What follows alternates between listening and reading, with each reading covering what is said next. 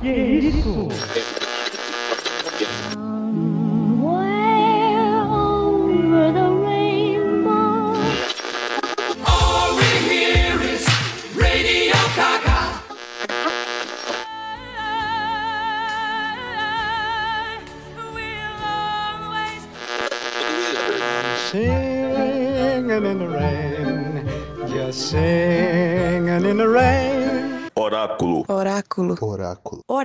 Oráculo. Oráculo. Oráculo. Oráculo. Oráculo. Oráculo. Oráculo. Você está ouvindo Oráculo Podcast.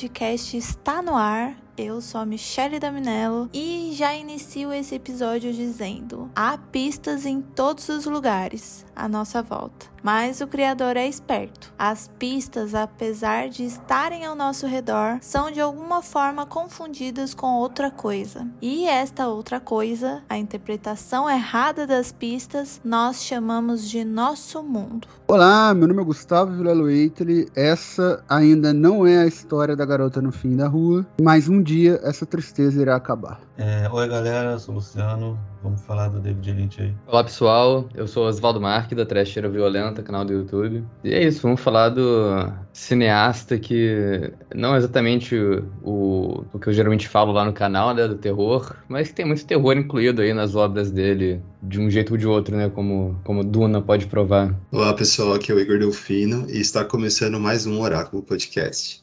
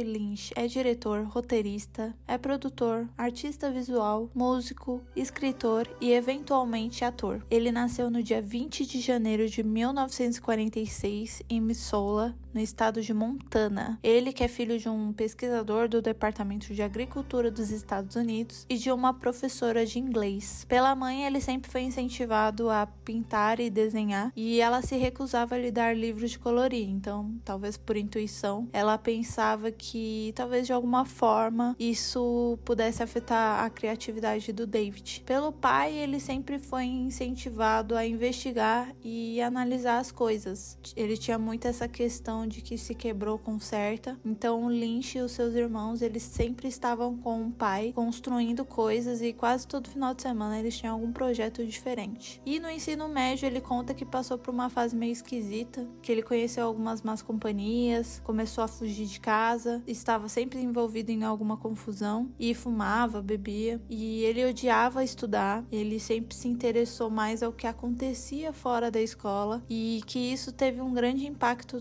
na vida vida dele, porque ele prestava muita atenção e analisava muito as pessoas, as relações, os sonhos, os amores e tudo isso ele achava muito. É, tinha um fascínio muito grande por tudo isso. Por uma namorada, ele conheceu um rapaz chamado Toby Killer que comentou que seu pai era pintor. E aí foi a partir disso que despertou alguma curiosidade no David, que pediu para conhecer ele e pensou talvez que ele poderia se interessar e, e, começar a fazer. E foi aí que ele conheceu o Bushnell Killer. Eu não sei se eu estou falando o nome dele corretamente, mas ele foi uma pessoa muito importante na vida artística e na carreira do David, porque ele foi um mentor. Foi aí que o Lynch começou a levar a arte muito a sério. Ele abriu um estúdio, ele focou na pintura e ficou um tempo tentando encontrar o seu estilo, seu próprio estilo. O Bushnell, vendo o seu esforço, o seu empenho, né? Ele indicou Lynch para a Escola de Artes da Pensilvânia. Foi aí que ele começou a vida artística na Filadélfia onde ele fez o seu primeiro filme, O Alfabeto. E foi lá também que ele iniciou seus processos criativos. Ele fazia visitas frequentes ao necrotério e no porão de sua casa ele montava mesas e fazia alguns experimentos. Lá ele gostava de ver as frutas em diferentes fases, é, pássaros mortos, ratos e colecionava várias outras coisas. Após terminar o curta, o alfabeto, ele estava precisando de dinheiro, então ele foi trabalhar com impressões de gravuras. Ele já havia se casado, já tinha sua primeira filha, e foi nessa época que ele pediu uma bolsa de estudos no American Film Institute. E ele conseguiu, ele foi aprovado, conseguiu a bolsa e, e foi lá que ele gravou o curta The Grandmother. Com esse trabalho, ele chamou a atenção de algumas pessoas e foi chamado para o Centro de Estudos de Cinema em Los Angeles, o que foi uma realização pessoal para o Lynch, porque ele sonhava em estudar nessa instituição. Então, ele se mudou para uma mansão em Beverly Hills, onde se localizava o curso, e deram para ele os estábulos que, que ninguém usava, que estavam abandonados. E por lá ele ficou por quatro anos, e foi lá que ele começou a gravar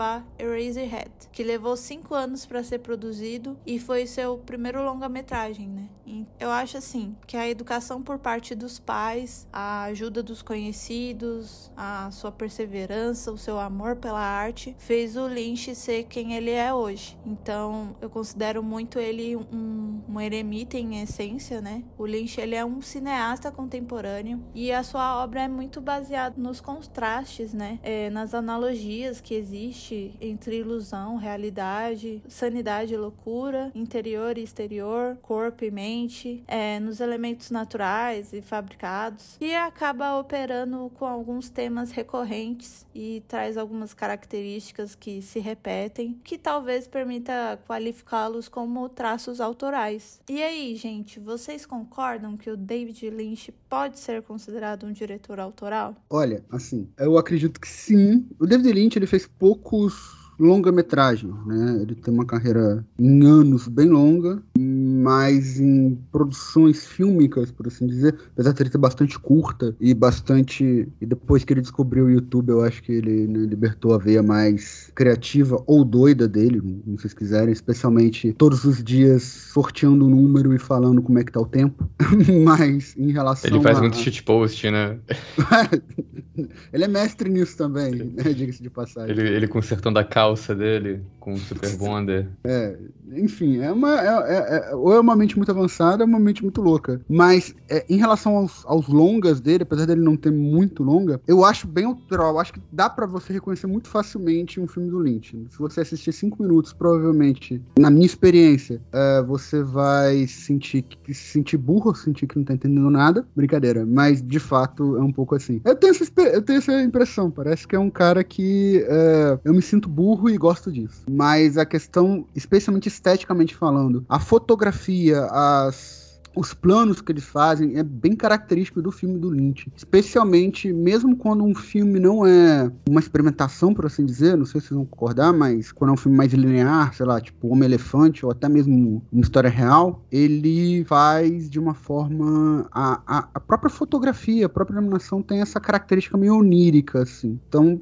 eu acho que tem uma assinatura bem presente em todas as obras dele, que inclusive está em Twin Peaks e outras obras para televisão que ele fez. Eu vou concordar, inclusive eu, eu acrescento que se o David Lynch não pode ser considerado um diretor autoral, então nenhum diretor pode, porque ele, ele é um cara muito único, ele tem uma linguagem cinematográfica ali que, que é igual, igual o Gustavo falou, você bate o olho no filme e você vê que era o David Lynch, tanto é, no visual do filme como nos roteiros também. Ele tem um tipo de. Uma característica assim dos filmes dele que ele mistura muito gênero e geralmente ele faz isso com tendo um, o, o, gênero do noir como base, né? Pra fazer os filmes tipo Cidade dos Sonhos ou Veludo Azul, que são parecidos, mas são bem diferentes. Acho que a filmografia dele toda é meio assim, tipo, você vê que tem elementos é, semelhantes entre Veludo Azul e Twin Peaks, é, ou entre é, o Cidade dos Sonhos e os outros dois também, né? Que, que, eu, que eu já mencionei.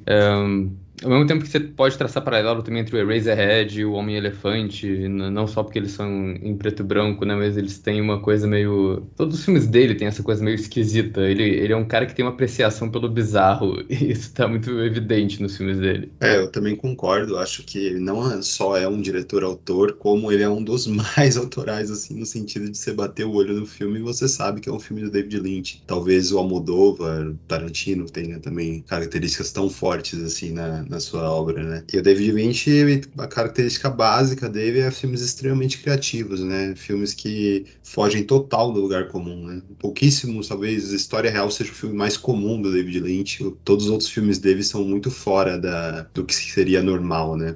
Para o cinema hollywoodiano. Ah, não, sim, concordo, sim. O, o David Lynch, ainda mais se você pensar um, um cara que foi responsável por criar um adjetivo, adjetivo lynchiano. Você, você usa esse adjetivo para qualquer qualquer coisa que seja surreal. Ah, isso é muito lynchiano. Então, assim, não tem como não falar que ele não é um cineasta autoral, né? Ele é, ele é tipo um cineasta que, se você vai ler, vai querer ver o filme só pelas sinopses, né? Você pode, sei, vai pelo, no streaming, ver lá uma sinopse, aí pode ler lá, nossa, esse filme deve ser interessante, né? E aí, quando vai ver, é, você vai ver que, assim, não tem muita semelhança, assim, com a sinopse pronta que tá lá, não. E, assim, eu acho que o, o Lynch, ele não é só um cineasta autoral, ele é um artista autoral, no, no sentido geral da palavra mesmo, porque eu vejo assim que ele é uma, não é uma pessoa que gosta de se repetir muito. Você vê que ele está sempre buscando novas formas de se expressar, não apenas nos filmes, mas também nas próprias expressões, né? Você vê que ele é um cara que faz filmes, já fez musical, faz música, faz pinturas, faz quadrinhos, difunde meditação transcendental, é, como vocês falaram, ele faz vídeos no YouTube. Então, assim, ele é um cara que está sempre realmente é, tentando ser autêntico, né? Sempre fiel à forma como ele quer apresentar sua voz ao mundo, né? Então, assim, eu, eu para mim ele realmente é um, é um cineasta bastante autêntico, bem autoral mesmo. Só pegando um gancho aqui que eu lembrei agora, é, quando você falou, Luciano, da questão do, do termo lintiniano que existe, eu só me lembrei do filme da década de 90, que é Clueless, em inglês, né, em português, é As Patricinhas de Beverly Hills, que quando a personagem principal lá, interpretada pela Alicia Silverstone, tá passando por uma situação estranha e bizarra, ela fala, meu Deus, eu tô tendo uma experiência Twin Peaks. E, e eu achei legal que ninguém falou o que geralmente todo mundo fala, né, que é, os filmes dele é muito remete ao tecido dos sonhos, né, e, e que sempre leva essa inserção de, de elementos, estratégias que os espectadores ficam questionando se é verdade ou não que, o que estão vendo. É, e eu acho também que uma marca muito dele é essa recorrente presença que ele junta as pessoas é, com as mesmas percepções artísticas, né, que ele que ele gosta de se cercar de pessoas que ele gosta de trabalhar com atores profissionais da sonorização, da edição, fotografia, enfim, entre outros. Eu acho que a estética dele tem, tem os elementos de, de vanguarda do cinema moderno e das convenções da cultura de massa. E o Lynch, ele dialoga com o cinema surrealista e, e fica alternando suas narrativas entre a, a linearidade e momentos de ruptura completa. Então, ele usa da linguagem além da sua função, que seria meramente narrativa dos seus filmes né? Então ele acaba tornando um mais experimental, um filme mais filmes mais experimentais. Eu acho que a gente fica muito preso, né, no aspecto é, do filme e a gente acaba deixando de lado o aspecto sensorial, né? Eu digo nos outros filmes, né? E aí ele ele quer muito a, a proposta dele é muito muito priorizar essas sensações que para o espectador não, não, não ficar muito preso é, em entender a história, né? É, é, me, é mesmo no sentido de sentir os filmes, assimilar a dimensão sensorial dessas obras e também num sentido mais simbólico e mais abstrato. E aí, o que, que vocês acham disso, sobre isso? Bom, então, sobre o surrealismo, né? O surrealismo é um movimento de vanguarda é, quase todos os movimentos cinematográficos de vanguarda ocorreram no século XX, né? E eu gosto, antes de falar do surrealismo, eu gosto de só dar uma pincelada no impressionismo francês, porque eu acho que quando o André Breton, em 24, faz o manifesto é, surrealista, ele está fazendo um manifesto para todas as artes, né? Como as diretrizes do que seria o surrealismo, que basicamente é olhar o cotidiano da forma que ele dizia que era a supra-realidade, né? Que tá a realidade nua e crua, aquela que a gente guarda nos nossos lugares mais escondidos, né, que são na nossa psique, nos nossos sonhos. Então, normalmente o, o surrealismo tem muito esse olhar da, do oprimido, né, porque ele está olhando sobre uma ótica de uma sociedade opressora que não deixa as pessoas serem o que elas querem ser. Só que o impressionismo francês foi muito importante porque ele deu o direcionamento de como os diretores usaram a linguagem cinematográfica para construir a ideia do, do surrealismo no cinema, né. O Bordwell divide o impressionismo em três fases né? A pitoresca, que seria aquele momento que eles estavam muito focados em ter umas câmeras mais desfocadas, em tentar passar a emoção do interna do, do ator através da, do jogo de câmeras e de novas técnicas. A segunda, o segundo momento, que é o momento da montagem, né? Então, é, o Abel Gans usou muito isso, né? No, no, cinema dele. E o terceiro é o experimental. É, eu digo até porque essa ligação do impressionismo com o surrealismo, porque é o primeiro filme que consideram o surrealismo, ele é da Germaine Dulac, que é a Concha e o Clero, que ela também é um,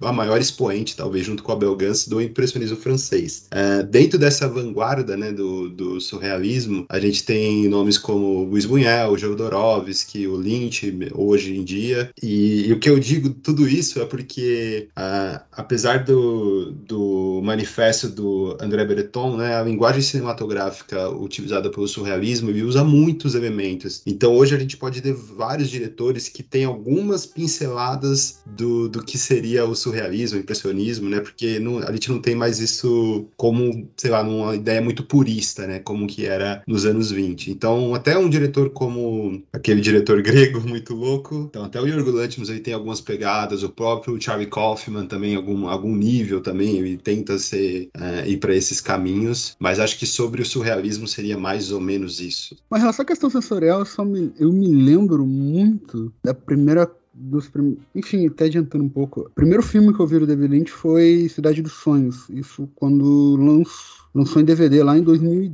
2001, 2002. Foi aquela coisa, você assistiu o filme, o, o moleque de. Tá, quantos anos na época? 15 anos por aí. Você pensando, cara, que, que diabos de filme é esse? Né? Era o começo da internet, começa a pesquisar, tentando procurar algum sentido. Eu só me lembro do meu irmão, que era sete anos mais velho que eu, fazia, era me envolver com teatro e tudo mais, ele comentando comigo, cara, é, David Lynch, ele não se importa muito com o que você vai entender, não, não importa, é, ele faz, não, não faz pra você entender, ele faz pra você sentir. E de fato, os filmes dele tem essa questão sensorial muito grande, porque por mais que às vezes até a questão visual seja muito lúdica, seja muito bela, muito bonita, inclusive, Cidade dos Sonhos é um filme extremamente bonito, assim, visualmente falando. Como também é o caso de é, Coração Selvagem, até Veludo Azul, na maior parte do tempo. Não, não, mas em uma parte do tempo, pelo menos. Mas, é, por mais que seja bonito, você sente um, uma opressão ali mesmo. Acho que, como o Igor falou, é bem, é bem interessante. E tem essa questão de estar tá muito do lado do, da, dos excluídos e a visão dos excluídos, né? Assim, mais forte até no Homem-Elefante. Mas é, você sente que tem algo errado. Você não consegue direcionar eu acho que tem essa questão dos sonhos também, dessa questão do. Quando nós estamos sonhando, às vezes no nosso sonho a gente não. A gente tem alguma sensação dentro do nosso sonho que a gente não consegue entender o que, que é. Não consegue entender por que, que sente aquilo. Aparece alguém no nosso sonho que era para ser alguém amigável, mas a gente sente super medo, ou ao contrário, né? E tem muito isso no, no, no cinema do Lynch, né? Como, como o Luciano falou, no, no, no, que, no que faz ser lynchiano, né? Porque não é só a questão. E aí que tá. Sei lá, Lynch faz filme estranho? Faz mas não é questão de ser estranho, ou ser estranho por ser estranho. Você percebe em algum nível inconsciente, sensorial, que tem algo mais ali, tem alguma coisa ali, que tem algo mais. Né? E eu acho que isso tem muito do poder dessa, dessa vertente mesmo, dessa escola até surrealista, no caso. Eu acho legal isso que você falou, de que o, os filmes do David Lynch são para você sentir, não para você entender que. É, os filmes dele acho que tem níveis assim de, de o quão compreensível é o filme. Você tem filmes mais lineares, tipo O Homem-Elefante, que é uma cinebiografia um pouco fantástica, né? Mas, tipo, mais ou menos palpado na realidade o filme todo. É, já é palpado na realidade o filme todo, né? Só que a história do. Só que ele mudou a história do, do Homem-Elefante real pra ficar mais. É, pra ficar um roteiro mais, mais interessante, né? Mas você também tem, tipo, filmes que. Tipo, Cidade dos Sonhos, né? Que, tipo, os primeiros, sei lá, três quartos do filme são uma história mais ou menos linear e no final você não tem ideia do que tá acontecendo. É, mas eu acho muito legal isso que, tipo, eu pelo menos eu não ligo muito de assistir os filmes do David Lynch já é, nessa noia de tipo, ah, não, mas o que que isso quer dizer? Porque tem tem, tem o, o pessoal que faz tipo, vídeo de quatro horas e meia na internet tentando explicar é, os mínimos detalhes, tudo que acontece em Twin Peaks. E eu acho que isso um pouco. Acho que tira um pouco da graça da coisa, sabe? Porque justamente a, a parada legal dos filmes do David Lynch é você ver e tirar a sua própria interpretação, não é você, é, tipo, caçar o que que ele quis dizer com aquilo, tipo, qual o significado daquilo, tipo, que foi. Tipo, porra, o que aquilo significa de verdade, sabe? Tipo, eu não acho que tem muito disso. Eu acho que a graça da coisa é justamente você tirar ali, é você, você debater o filme, você entender o que você entendeu do filme. Eu lembro que eu, eu tinha um grupo de amigos que a gente reunia para assistir filme, né? E a gente viu Cidade dos Sonhos nisso, né? A gente terminou de ver e a gente foi. A gente começou a discutir ali entre a gente o que que, o que, que cada um tirou do filme, meio que juntando assim as etapas para tentar. Ah, vamos entender o que aconteceu aqui nesse final. E a gente acabou ficando com a nossa própria interpretação interpretação ali, que provavelmente vai ser uma interpretação é, diferente do que qualquer outra pessoa vai ter quando vê o filme. Eu acho que isso é maravilhoso. Inclusive, até. É, acho que o David Lynch mesmo é, encoraja isso, né? Eu comprei uma vez num sebo, achei um DVD do, do Cidade dos Sonhos, um DVD gringo, e dentro dele vinha com uma cartelinha que era tipo dicas do David Lynch sobre como interpretar o filme. Ele não dá a resposta do filme para você, mas é, é engraçado, ele dá várias dicas na cartelinha, que são umas coisas que também não fazem tanto sentido assim, então não ajuda muito, eu acho isso ótimo. É, só para complementar, Oswaldo, essa cartelinha ele foi obrigado contra a vontade dele de fazer. então ele dá dica e não dá dica, mas pô. Parece que ele foi obrigado mesmo, porque justamente falaram, escreve umas dicas e ele falou, tá, vou escrever, hein? E escreveu um monte, um monte de nonsense. tipo, é, que... tipo isso mesmo. E eu acho que o legal, é, complementando o que você tá falando também, é que a gente acaba fazendo parte né, da obra, né? Que, que essa parte a gente vai preenchendo as lacunas, né? Com essas interpretações que a gente vai criando, esses devaneios, né? Que a gente vai, vai pensando depois que termina os filmes dele. Eu acho que isso que é legal, né? Essa experiência, assim, também do pós, que você fica, meu Deus, o que eu acabei de assistir. É, não, concordo aí com o que vocês falaram. Realmente, os, os filmes do David Lynch, eles são uma experiência bastante sensorial ver os filmes dele, aproveitando o gancho aí que falaram da questão do o filme dele ser bem surrealista, mas acho interessante que assim, a forma como ele, ele apresenta esse surreal né, é um pouco diferente da, da pintura surrealista, porque a forma como ele representa um sonho, por exemplo, no, no próprio cinema, ele é bem, é bem diferente, por exemplo, se você comparar com um filme como Quando Fala o Coração do Hitchcock, que tem uma cena de um sonho que foi desenvolvida pelo Salvador Dali, é bem diferente da forma como o David Lynch apresenta os sonhos, porque apesar de ele ter uns tons surrealistas, né, eles fogem um pouco daquele clichê de que o sonho é um mundo todo absurdo, psicodélico, e parece que, que ele parece mais sonhos mesmo, porque assim, quando a gente sonha, né, você vê que as coisas parecem normais, mas aí depois você acorda, você vai contar o sonho. Né? Aí você começa a perceber que algumas coisas não fazem muito sentido, né, porque vai aparecendo algumas é, discrepâncias, né, que no sonho parecia que fazia todo sentido do mundo, né. E ele não faz questão muito de, diferenciar isso, o que, é sonho, o que, que é realidade, né, justamente porque ele representa é, esses sonhos no, filme dele, né, de uma forma um pouco mais natural, né, menos menos onírica, né. E eu achei interessante isso que falaram dessa questão dos filmes dele serem mais para sentir e não entender. Porque acho interessante esse negócio porque assim parece que o entender é só sempre do ponto de vista racional, de você entender uma história, né. Você pode pensar assim, mas na percepção de você entender uma sensação, uma mensagem que ele quer passar ali de uma forma mais inconsciente, né. Eu penso assim que os, parece que os personagens dos filmes dele, é uma percepção que eu tenho, de que eles estão sempre querendo, acho que o que todo mundo quer, talvez eles querem ser felizes, eles querem entender as suas próprias angústias, né? E aí teve uma coisa que o Oswaldo comentou da questão é, da história às vezes ser um pouco linear e realmente tem parte do filme que dos filmes dele que as histórias são bem lineares, não você vê que não tem nada realmente demais, mas tem entra essa questão da, de você interpretar o que está acontecendo, não se prender à história, mas sim realmente sentir, né, o que ele está realmente apresentando, né? E realmente essa essa recusa que ele tem em contar o significado dos filmes, ela é, ela é bastante significativa e bem famosa, inclusive. Tem uma frase que um personagem do filme Estrada Perdida fala, por acaso é meu é o meu filme favorito dele, que ele fala assim, é, que ele gosta de se lembrar das coisas do jeito dele e não como elas realmente aconteceram, né? Então eu acho que isso é, define muito bem assim o cinema do, do David Lynch, porque tem essa coisa de o legal mesmo é você realmente desenvolver sua própria interpretação, né? Que é realmente o que ele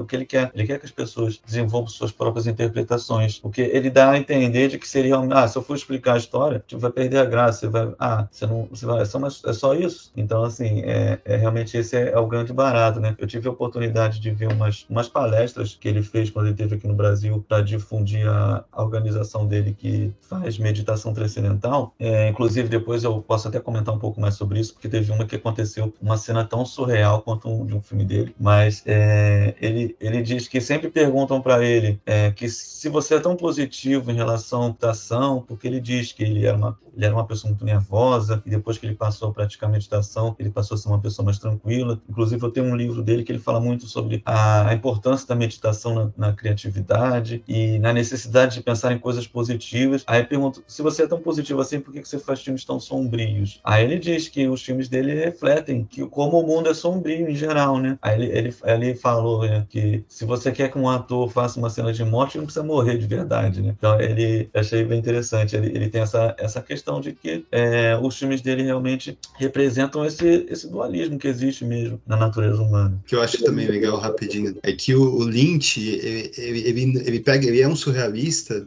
mas é que para muitas pessoas o surrealismo é essa loucura, né? Que o que mais me irrita é falar, ah, o David Lynch é aquele diretor muito louco. Isso me deixa puto da vida. Porque ele é muito mais que isso, né? E o Luiz Buñuel, Buñuel também é o, o Buñuel é o diretor que eu mais amo dentro do surrealismo. É, e também tem muito esse estigma, né? Ah, Buñuel é aquele cara dos filmes muito loucos. Só que o Lynch é um cara que além dessa veia criativa que a gente já falou e de conhecer várias, várias áreas, né, da, da arte, ele é um cara que se conhece muito bem bem a psique humana. Ele é um cara, um especialista na, em conhecer o, o ser humano, porque os filmes dele vão numa profundidade que é impressionante, assim, é, é impressionante, porque o, a diferença do Buñuel, o Buñuel, ele, ele tá muito focado nos, o Jodorowsky também tinha um pouco disso, estava muito focado ali na questão política, na questão do, dos governos, na questão da opressão, sempre do plano macro. E o David Lynch ele vai muito no micro. Ele fala muito do micro, óbvio, ele dá pinceladas também sobre o que está acontecendo no macro, que ele enxerga principalmente na América, né, nesse sonho americano. Só que ele trata muito de relações pessoais também, e eu acho isso fantástico no Lynch. As coisas muito famosas dele, que ele já falou em algumas entrevistas, em palestras, é que depois, depois que ele faz um filme, ficam falando para ele falar sobre o filme, né? Só que o filme já tá fazendo toda a fala, por assim dizer. Mas, e, e essa é a questão, essa é a questão do próprio surrealismo, aí citaram, né, a questão do, do sonho, do Salvador Dali, porque tem muito essa questão da, da não regra dos sonhos aí vira algumas coisas absurdas. Eu acho bem diferente, por exemplo, também com O Cão Andaluz, que é um filme surrealista, antigo, né, do, do, do movimento vanguardista da, da, época, do começo do século XX, mas eu não sinto com alguns outros filmes, assim, não é o caso de até porque eu conheço muito pouco, tá, Igor? Então não me, não me xingue.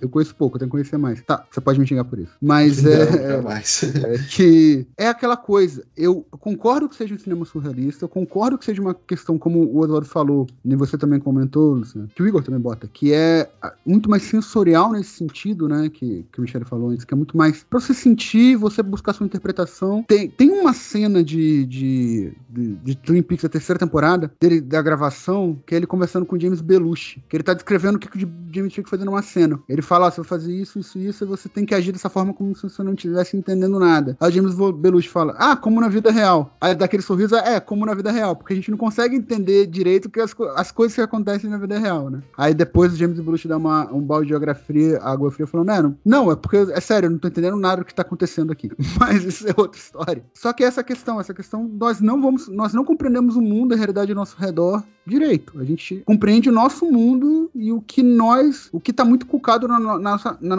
crenças, nos nossos, é, é, naquilo que nós acreditamos ser certo ou errado, por exemplo. Então, esse é o nosso mundo, mas não quer dizer que nós compreendemos o mundo, né? A dimensão do simbólico é muito forte, porque eu não tenho a sensação no Cão da Luz, por exemplo, ou outras obras surrealistas que eu vejo, que eu tenho no David Lynch de que, sim, eu sei que é sensorial, sim, eu sei que é de interpretação, é pra interpretar e tudo mais, mas eu sei que tem alguma coisa ali. Eu sinto que tem alguma coisa ali que eu não tô pegando. Eu sinto que tem alguma outra dimensão que eu não consegui alcançar. Eu gosto muito disso. Só pra comentar, eu vi esse vídeo de 4 horas e meia umas três vezes, e talvez assista de novo. Isso me fez gostar mais ainda de Twin Peaks, por uma outra dimensão que me abriu. Apesar de eu falar, é uma interpretação do cara, não ele, ele acredita que seja correta, mas não necessariamente é. Mas é porque eu vejo isso, e eu acho que isso me instiga. E o David Lynch fala isso muito claramente, né? O mistério. Nós gostamos muito mais de mistério, e nós vamos atrás de mistério nesse sentido, né? Tanto que eu quero fazer um episódio, fazer um episódio, né, caros ouvintes, só sobre Twin Peaks, mas eu acaba voltando a isso que pra mim é obra magna dele. Mas é, ele sabia que quando descobrissem o assassino de Laura Palmer, as pessoas iam perder o interesse no, no, no seriado. E dito feito, foi exatamente o que aconteceu. Então essa questão da, do closure, né, do, da finalização, da resolução, da explicação, pro David Lynch mata o mistério, matar o mistério é você matar o, gosto, é você matar exatamente essa questão de buscar e de procurar compreender e de interpretar. Então, é, é, é, isso é extremamente importante nas obras dele, em todos os filmes dele, mesmo nos filmes mais lineares. O filme mais normal dele, digamos assim, é uma história real, né? Que em inglês é A Straight Story, que faz muito mais sentido, porque Straight é o, é o, é o sobrenome do, do personagem principal, né? Então seria a história do Straight, né? Mas mesmo ali, que é um filme bem menos simbólico, digamos assim, é um filme extremamente linear. É um filme. É, é o David Lynch provando que ele é um, que ele é um diretor que completo, porque ele pode fazer filmes surrealistas e pode fazer filmes, entre aspas, extremamente convencionais. Mas mesmo assim, há alguma, ali há alguma dimensão de simbólico que deixa a obra um pouco mais profunda, por assim dizer. Na minha visão, pelo menos. Ô Gui, só deixando só, até como um convite e te extingar a curiosidade, é que o final da carreira do Buñuel, e eles o David Lynch fala que não, não acompanhou a carreira do Buñuel, eu só acho que só assistiu o Cão da Luz, e mesmo assim, tipo, o Cão da Luz é muito, muito uma página à parte, né? Mas o final da carreira do Buñuel, os últimos quatro filmes dele, dialoga muito com o que o Lynch fez depois. Então, são assim, no final, eles são diretores que, assim, conversam bastante, mas bem no finalzinho, assim. Eu acho muito legal também, que eu queria muito comentar, eu acho que é os processos que ele. Eu acho que a gente percebe que ele gosta muito do que ele faz. E a gente percebe isso porque ele se diverte muito nos processos, né? Ele gosta muito do processo. Tanto que ele levou cinco anos para fazer Eraserhead. Eu sei que teve os, os, os seus problemas com- financeiramente e etc. Mas ele sempre fala com muito carinho dessa época. Ele gostou de, de morar no local das gravações, de fazer essa imersão, né? E, e ele passou por muita dificuldade financeira nesse filme. Ele caçava cabos, lâmpadas nos lixos com a equipe para tentar continuar o filme. E ele, como artista plástico também, ele, ele que criou aquelas, aquelas coisas estranhas. e eu acho que esse filme tem um paradoxo muito interessante, que é o aspecto peculiar dos personagens, assim, que, que a gente fica meio que estranha e sente nojo também, que são, mas ao mesmo tempo eu acho que atrai a gente, né, deformidades, assim. E foi um dos apontamentos de Freud que é propor essa coisa que a gente, essa noção de objeção impressão, no princípio da capacidade, tem algo que tem para repelir, mas ao mesmo tempo atrai muito, né? Esse fascínio pelo estranho que exerce em nós como ser humano. E o exemplo disso nesse filme, eu acho que é o bebê, que o próprio David se recusa de falar dele, como é que ele fez e, e etc. A mãe dele abandona, o pai mata e o espectador, né, provavelmente vai achar estranho. Então ele repele todo mundo, mas muito do que acontece do filme depende dele. Então ele é sempre visto, ele está sempre ali à vista, né? Eu queria saber muito qual foi a experiência de vocês com esse filme. Cara, foi.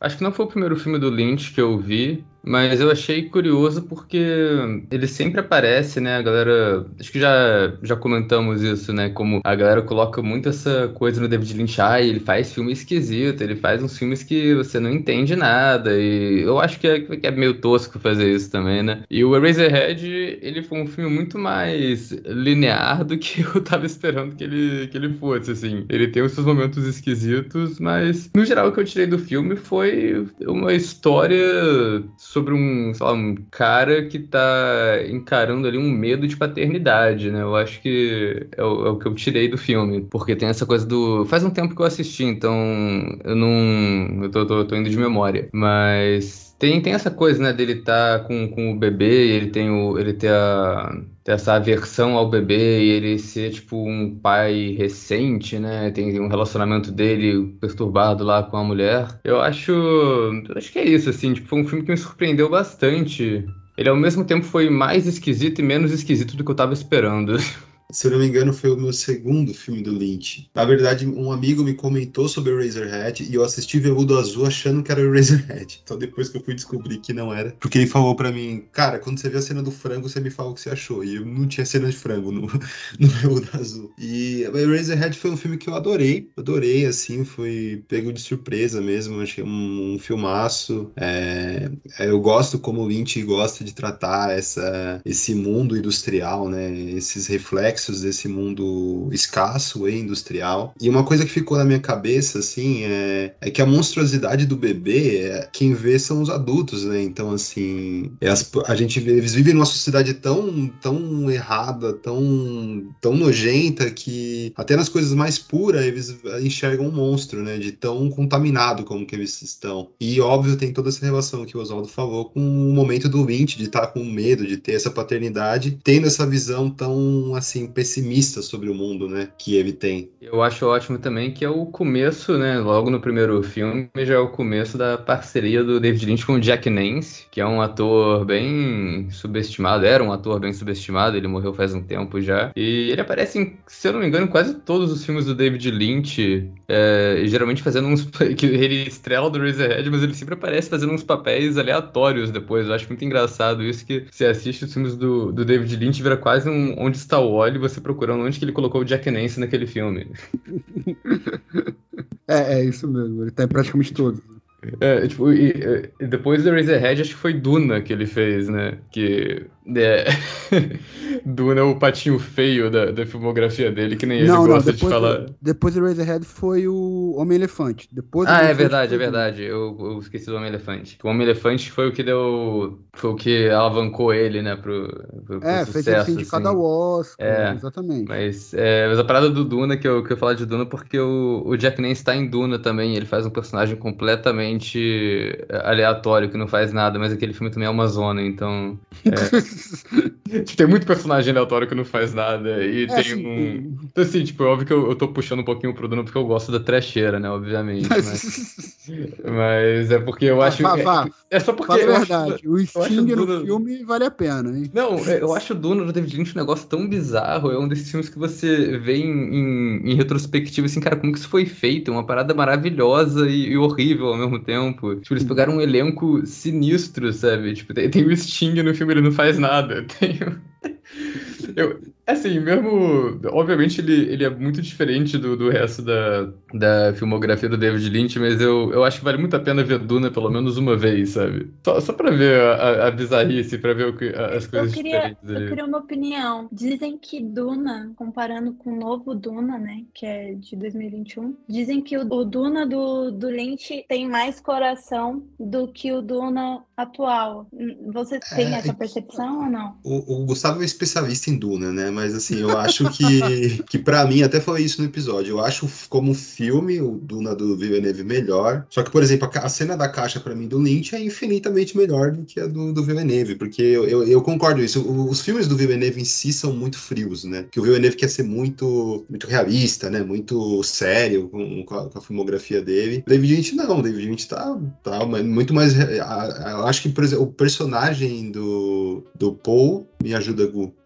Sim, é o Power Trades, o... O Paul Atreides, eu gosto mais dele no, no filme do, do Lynch. Ah, Que é cara, um bom mas filme, o cara, cara. é É um bom né, filme. porra? É um bom filme. O filme Duna do Lynch. né? Muita gente bota quer queimar o filme, mas eu acho um bom filme também. Assim, eu acho que ele, ele é um, um projeto que, que podia ter sido um ótimo filme, mas é, talvez tenha sido ambicioso demais para o que eles pro que eles tinham que fazer, pro que eles pra, pra fazer essa história toda ali nos anos 80. Que eu, eu, eu gosto de algumas coisas que eles fazem lá, mas sobre a parada do coração, é, eu acho que o, o Igor falou bem aí que o, o Villeneuve ele faz uns filmes meio é, meio frios mesmo, né? Mas eu, eu É acho que o Duna dele tem, tem o próprio sentimento, assim, eu não acho que o Duna do, do Villeneuve seja sem coração, eu só acho que é o estilo do Villeneuve ali, e eu acho que eu prefiro o Duna do Villeneuve em uma questão, é, em, assim, tipo, em um- como é um filme, um filme melhor construído, assim, mas também porque eu tenho a impressão de que o Duna do Villeneuve eles tinham mais noção de como eles iam fazer um filme, tipo, a ficção científica, blockbuster, a gente tem um monte de efeito especial, efeito digital diferente, a gente vai dividir em duas partes. O Duna do David Lynch foi muito um, ah, vamos, vamos ver, né? Vamos, vamos fazer. Mas eu acho que é bem isso. Tipo, o Duna do David Lynch, é... o Duna não tem nada a ver com o David Lynch, né? Exatamente. O Villeneuve tem tudo a ver com Duna, né? Assim, pela filmografia dele, até pela ter feito a chegada, tudo. É, e, cara, tem. Assim, eu não, eu não falaria que é um bom filme, mas é uma boa proposta. Mas tem algumas coisas. Cara, começou aquelas vozes em off narrando o pensamento de personagem dá vontade de dormir. Desculpa, assim. Mas tem algumas coisas que eu gosto ali. Eu gosto, eu gosto muito da estética que o David Lynch. Com essa questão da dualidade, como foi dita, né? A estética do David Lynch pra casa Harkonnen, que é a casa vilã, que é uma coisa nojenta, assim. Foi bem pensado. O maior problema de Duna, na minha visão, além da questão dos efeitos, não terem muita noção de como fazer uma ficção científica gigantesca e, e extremamente megalomaníaca, porque Duna é megalomaníaco, os livros próprios são megalomaníacos. Na década de 80, ainda tem a questão de que. Por, e por que que o, o David Lynch, digamos assim, rejeita o filme, entre aspas? É, ele nem coloca o nome dele. Mas é, é, não é por causa do filme ser uma trecheira, que eu concordo, e é uma trecheira que eu acho que todo mundo tem que ver mesmo, é, é, é, é, Oswaldo, porque te- tem essa questão, mas por uma questão de que ele não teve o corte final. O Lynch, ele é, a primeira pergunta foi ele é autoral. Ele é tão autoral ao ponto de que, se ele não tiver o corte final, se ele não puder falar como que o filme tem que ser montado, que é a montagem é a linguagem do cinema, então o filme não é dele. Ele não teve a liberdade criativa que ele queria ter, ele não teve a liberdade de fazer as o que ele queria fazer. E, cara, e Duna tem bastante, assim, entre aspas, loucura lintiana já, tá? As cenas dos planetas, algumas cenas de sonho, ah, a, a aparição do. Uma coisa que pouca gente entende. Quem, quem vê o filme não, não entende direito, quem lê o livro entende, especialmente o, o- o segundo livro, que é o Messias de Duna. A aparição dos pilotos da guilda. A primeira cena é uma cena que não tem no livro 1, inclusive, mas é a cena de um piloto da guilda. É aquela criatura bizarra, amorfa, que não é humano, que é tá dentro de um aquário, não sei lá o quê. Aquilo é um piloto da, gui, da, da guilda dos mercadores, né? Aquilo é muito lynchiano no sentido de que aquilo ali eu vejo como um dedo do Lynch, né? A questão dos sonhos, essa cena, a cena da, da caixa, mas o filme em si, ele é muito bagunçado. Ele, pra mim, ele até funciona bem, tirando as vozes em off, obviamente. Funciona bem até o segundo ato. Mas quando chega no terceiro ato, com aquelas armas, é, ah, tem que usar a voz, aí a voz é, é uma coisa de, exclusiva das Bene Gesserit, que tem que ser. Mas ele transforma aquilo em arma e, e, e né, é, fica materializado naquela arma que o cara faz um som bizarro, sai um laser. Para, velho, não, não dá. Tipo assim, desculpa. Mas é, é, não pra mim não funciona. Ah, eu acho assim, se você comparar o Duna com. E eu, já a gente pode passar para os outros filmes diferentes, que eu vou falando muito de Duna.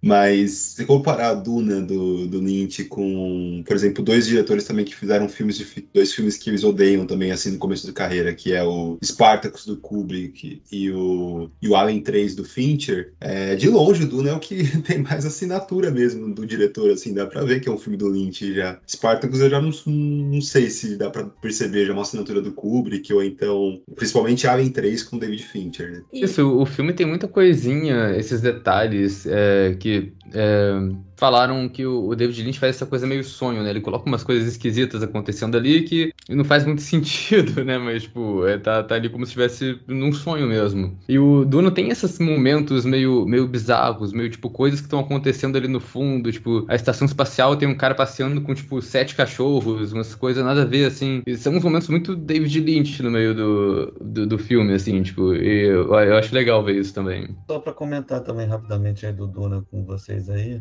também com, com o filme novo, né? Assim, eu também não acho o Duna um filme maravilhoso, tá longe de ser um dos melhores filmes do David Lynch, mas a meu ver ele tem, tem duas coisas no filme do David Lynch que eu gostei mais do filme do, do Villeneuve, que primeiro é a música e segundo é o Barão, a personificação do Barão, que é muito melhor que a, a do, do filme do Villeneuve, que uma coisa que o, o filme do Villeneuve não me agradou muito é que eu não gostei desse negócio de ele terminar a história no meio, praticamente, assim. Então, assim, para mim o filme não teve um, aquele ápice, porque quando você vê, de repente, do nada, o filme acabou. E realmente o, Lin, o Lynch não, não, não, gosta realmente muito desse filme. É, eu tenho um livro dele que ele fala sobre todos os filmes dele e, tipo, ele fala um parágrafo sobre Duna. É engraçado que você falou aí do, do piloto da guilda, realmente ele é, ele é a coisa mais bizarra que tem no filme, assim. Parece até o bebê do Razorhead que cresceu. É curioso, né, que ele, ele ter aceitado fazer esse filme do Duna, porque realmente é um, é um cara que não tinha nenhuma experiência nesse tipo de filme na época, ainda mais se pensar que um pouco tempo antes ele tinha recusado fazer o Retorno do Jedi do Guerra nas Estrelas. Então, realmente, eu não sei por que, que ele resolveu aceitar esse filme. Talvez se ele tivesse precisando de dinheiro, sei lá. Mas você pode ver que foi uma coisa boa ele ter feito esse filme, porque graças a esse filme que ele pôde realizar, por exemplo, o Veludo Azul porque é uma coisa que já estava no contrato dele, que ele teria direito a fazer esse filme depois. Mas aí, só queria voltar para o Eraserhead que vocês estavam falando, sobre a percepção do Eraserhead. Assim, eu, eu vi o Eraserhead depois de já ter visto praticamente a maioria dos filmes do, do David Lynch. Eu só nunca vi o, infelizmente, podem é, falar mal de mim aí, eu nunca vi o Twin Peaks, mas é, quando eu vi, eu, tive, eu fiquei bem impactado, assim, pelo, pela forma como o filme é muito experimental, não pela realmente pela história, porque a história parece que, assim, não tem nada demais realmente na história. Para mim, o filme parece que é uma coisa mais, fala bem essa questão sobre o destino, né, como que as pessoas, elas tentam não se conformar com seus destinos, né, e é uma coisa que você vai pensando nisso a cada vez que você vê o filme, né, não é uma, realmente não é um filme para você prender, se prender muito na história, mas sim para você realmente sentir as percepções que os personagens estão passando ali, no caso, especialmente o, o protagonista, né? Porque tem essa coisa de ele não querer se conformar com a vida dele, tem aquela coisa dele estar tá sempre sendo tentado pela vizinha, é, ele também tem a moça que ele fica sempre aparecendo nos sonhos dele, né? Também tem toda aquela coisa do, do ambiente urbano decadente, né? Da, da fábrica de lápis com borracha, né? Que daí vem até o nome do filme, né? Então, dá para pensar muito essa coisa da cabeça cabeça dele, né? Como se a mente dele fosse a borracha que é colocada lá no lápis, né? Como se, se ele quisesse querer apagar tudo que ele estava vivendo ou tudo que ele já tinha vivido, né? Então, assim, eu, eu, acho que realmente deve ser um filme, assim, bem pessoal dele, assim, é, até pelo como, pelo momento que ele vivia, que vocês estavam falando. Eu já li que, acho que na época ele teve até uma briga com, com o sogro dele, que disse que ele tinha que arranjar um emprego de verdade para sustentar a família dele e não ficar brincando de cineasta, porque realmente foi um um filme que deu muito trabalho para ele. Tem cenas que o cara abre a porta e quando ele passa do outro lado, ele tá um ano mais velho já. Então, assim, é... mas é, é, um, é, um, é realmente um, marco, assim, esse filme, né? Eu já li que o Terence Malick e o Stanley Kubrick tinham esse filme. Tem, olha, o Terence Malick tá vivo, mas enfim, eles têm, tinham esse filme como favoritos deles, assim, que o Kubrick apresentava esse filme para os atores do Iluminado para ajudar a desenvolver todo o clima para as filmagens, né? Então, assim, é, e realmente eu já li essa, essa, isso que falaram do, da questão do bebê, né? Que ele que criou o bebê e não deixava ninguém ver o, como é que ele fazia aquele bebê, né? Inclusive, ele, talvez até pela, pela formação né, dele na, na, na Faculdade de Belas Artes, e que eu já li também que ele tentou fazer a maquiagem do Homem-Elefante no filme, depois do Homem-Elefante, mas ele desistiu. E já aproveitando é, para falar do, do segundo filme dele, que é tipo um, o espelho insuportável da sociedade, que é tão intratável quanto o próprio Merck para contemplar o seu reflexo. E quais seriam as reflexões que vocês teriam do filme O Homem-Elefante? Eu acho que o Homem-Elefante, assim, o Radiohead já tem isso, né? Que eu acho muito interessante. O, o, Lynch, ele não é um diretor que ele é um cinéfilo, né? Ele não, não viu muitas obras da vida dele, assim, ele fala, né, que ele viu... Ele tem o Bill Wilder, ele fala bastante, né, o Hitchcock, mas ele não, não é um cara que era tão ligado, assim, no cinema. Mas o, a história do Lynch, ele, quando ele, ele vai para Filadélfia, né, ele encontra, ele sai de uma cidade pequena, né, no interior dos Estados Unidos, então quando ele chega na Filadélfia, esse confronto com essa realidade, com esse mundo industrial, nesse mundo mais sujo mesmo, pegou tão fundo no Lynch que isso foi a fogueira criativa para ele fazer quase toda a filmo, todas as obras dele, né? Essa experiência dele na Filadélfia. E, o, e eu acho que tem isso no Razorhead, claro, mas o Homem-Elefante ele escancara isso, né? Do, da sociedade hipócrita, né? De todos bonitos fisicamente, mas podres por dentro e, e dentro daquela figura toda é, deformada, você vê um coração tão puro e tão belo, né? Então essa dualidade que ele põe nesse filme aqui é algo muito sensível e até uma, uma cutucada, né? A primeira cutucada dele na indústria de entretenimento, né? Que, querendo ou não, é, usa das dores do, dos personagens, no caso do Homem-Elefante, para ganhar dinheiro, né? Eu acho legal isso, que a, a, a direção dele também, né? Ele, ele passa muito isso da... como feiura da galera, né? Tipo, que as pessoas estão. Tem uma cena específica do filme, né? Que a galera tá na janela do, do quarto do hospital do, do Joseph Merrick, né? Acho que é o nome dele, o Homem-Elefante. É até, até meio merda ficar chamando ele de Homem-Elefante, né? Porque o filme todo é sobre não fazer isso. Exato, eu é. fiz uma discursão e chamei o cara de Homem-Elefante. Mas. Aí.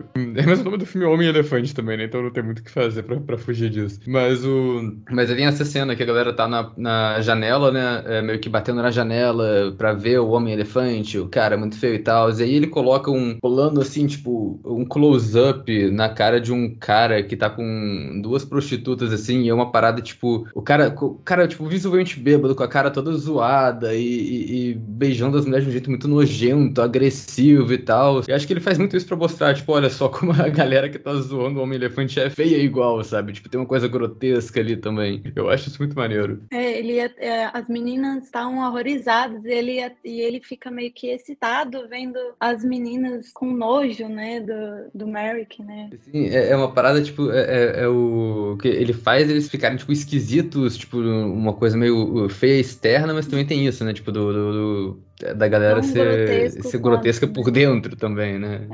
É. é. uma curiosidade, na verdade, uma cultura inútil, né? Que só, mas que eu acho interessante falar que o Oscar, por exemplo, o Oscar de maquiagem e, e penteado, ele passou a existir por causa de Homem-Elefante. Não existia essa categoria no Oscar. O Homem-Elefante foi indicado a várias coisas, a várias coisas, direção, melhor filme, melhor atuação, que, né, pena que foi um Até ano direção. Do... E direção. É, direção, também. exato. Só que perdeu, não ganhou nenhum. Perdeu. Acho que foi oito indicações. Não, é, foi oito indicações e não levou nada. E melhor, melhor atuação pro John Hurt, que eu acho que merecia muito. E no filme é John Merrick. Na, na vida real é Joseph Merrick, mas no filme o nome ficou John Merrick. Então aí, né, foi o ano de, que o Robert De Niro ganhou por Toro Indomável, né? Então até compreensível o John Hurt muito levado. O pessoal falou, porra, o, tra o trabalho de maquiagem foi tão perfeito no Homem Elefante e não levou nenhum prêmio. Aí criaram a categoria de, de, de, melhor maquiagem, que estreou no ano seguinte, e o primeiro filme a levar foi é, O Lobisomem Americano em Londres. Enfim, só curiosidade. Agora, em relação ao filme, voltando, porque é aquela coisa, é um filme extremamente linear, é um dos filmes mais lineares do, do, do, do Lynch, no, no, sentido da própria de contar história, na própria linearidade visual também, mas é, é ainda assim tem um filme que tem bastante simbolismo. Aquele começo dele, né? Depois eu acho que você pode falar bem melhor, Michelle. Aquele começo e aquele final são bem simbólicos, né? Aqueles elefantes aparecendo, aquela mulher, né? Como se fosse um estouro de uma manada, aquela mulher caindo que seria, né, simbolicamente a mãe do, do, do, do John, enfim. E para mim também é um dos filmes mais tocantes, aquele filme que se você não, não derramar uma lágrima ali, você tá morto por dentro sem saber, porque no momento que aquela, isso é muito forte, no momento, depois de ele ter sido sequestrado novamente, ter sido levado para França, não sei o que, ele volta para Londres, aquela multidão gigantesca fica ao redor dele, naquele banheiro daquela estação de metrô, e ele dá aquele grito, eu não, eu não sou um monstro, eu sou um ser humano, né, e, e isso é tão forte. O Lynch, ele consegue consegue fazer essa sensação, consegue passar uma emoção muito forte na, nas cenas, no que ele tá fazendo. Eu acho que o Homem-Elefante é, é, talvez seja uma carta magna dele nesse sentido de, de, de, dessa emoção que ele consegue passar com coisas muito simples, né? Ele, e aí mostra também a, a genialidade da própria linguagem, porque ele demora para mostrar o John Merrick no filme, ele demora para mostrar informações. Mostra ele sentado de costas, depois ele levanta, aí foca na cara do Anthony Hopkins e desce uma lágrima sozinha no rosto do Johnny Hopkins, aquela cara de, de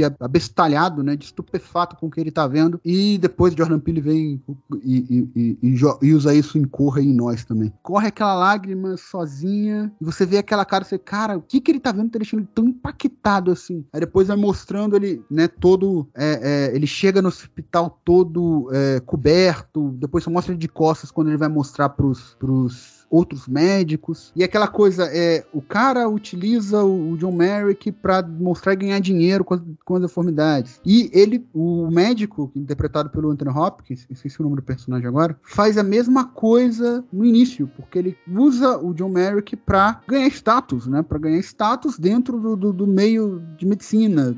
E depois que ele vai se humanizando, a partir do momento que o filme humaniza o, entre aspas, homem-elefante pra gente, o homem-elefante ganha o nome, o médico também vai se humanizando, por assim dizer. Ele também vai criando uma, é, né, é, ele vai criando uma outra relação, né? É, ele vai se humanizando também. Ele fala: o que, que eu tô fazendo, cara? Será que eu tô fazendo? Será que eu tô fazendo isso pelo bem dele? Eu tô fazendo isso pelo meu bem. E tem esse questionamento. E aí, Igor, como você falou, toda essa podridão, né? Essa questão desse impacto. Fila, e, e a gente sempre fala isso. Filadélfia é a maior inspiração dele para tudo que ele faz, praticamente. E ter essa dualidade, né? É, o médico vai se, vai se humanizando, os outros não, o zelador, o, né, que, que vai ganhar dinheiro com aquilo, o cara, o dono lá do, do circo de horrores também. Tem essa questão desse questionamento bem claro ali. O que que eu tô fazendo, né? Eu tô, o que o Frederick faz. Eu tô fazendo isso pelo bem dele, eu quero que ele fique aqui nesse hospital pelo bem dele, ou tem um interesse próprio, eu deixo os outros, a alta sociedade vir ver ele porque isso me dá status também, né? Então eu, eu acho isso muito bonito. O Homem-Elefante é daqueles filmes que vai te arrancar alguma emoção. E ele é tecnicamente ele é muito bem feito. E narrativamente ele é, eu acho um filme maravilhoso. Ele tá assim num dos rolos dos meus filmes. Não é o meu filme favorito do Lynch, mas tá no rol dos meus filmes favoritos dele. Só um comentário, tá, Gu? E aí eu passo pra Michel e pra você também comentarem. É que normalmente quando, quando, gente, quando as pessoas começam, é, todo movimento de vanguarda, você precisa ter uma base, né? Toda, você precisa ter algum. É, você precisa ter uma, uma base de conhecimento, né? Como você fazer. Você não pode revolucionar nada se você não sabe bem o que era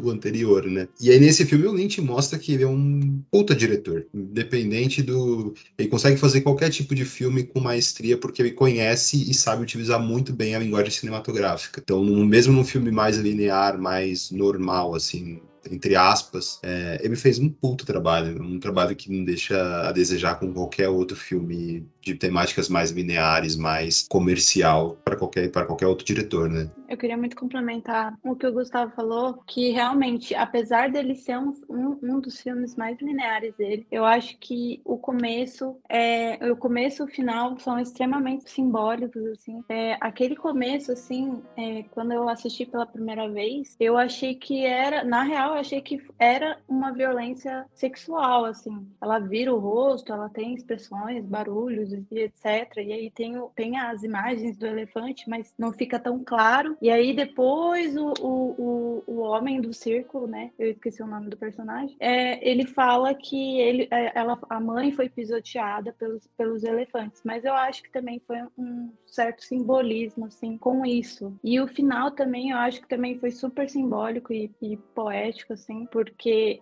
ele termina a catedral, foi logo depois dele ir pro teatro e ser aplaudido como ser humano, né, entre aspas, e não como uma atração. E aí ele finaliza todo esse, esse espetáculo, né, logo após terminar a catedral, e aí ele vai dormir de um jeito que ele saberia que ia morrer, né? E aí finaliza essa, esse espetáculo. Começa a um long, longos planos da catedral que não tinha mostrado antes no filme. E eu acho isso muito incrível. Então, eu gosto bastante também do, do Homem-Elefante, particularmente gosto muito da fotografia do filme, acho que recria, assim, de uma forma muito eficiente, né, aquela Inglaterra vitoriana ali, especialmente a partir do uso da, da fotografia preto e branco, né, e acho legal porque é um filme que mostra muito essa questões de dualidade, é, por exemplo, uma posição entre a sociedade e a humanidade, especialmente você pensar como ele apresenta é uma sociedade industrial, né? Tem uma parte que o, o Dr. Treves fala sobre as máquinas, ele fala que máquinas são coisas abomináveis, não se pode argumentar com elas, né? É um filme que eu vejo que tem uma sensibilidade muito grande na sua narrativa, na forma como ele conta a história, especialmente é, ressaltar a sensibilidade né, é, do personagem. E uma coisa que eu acho muito interessante, na, que é levantado na questão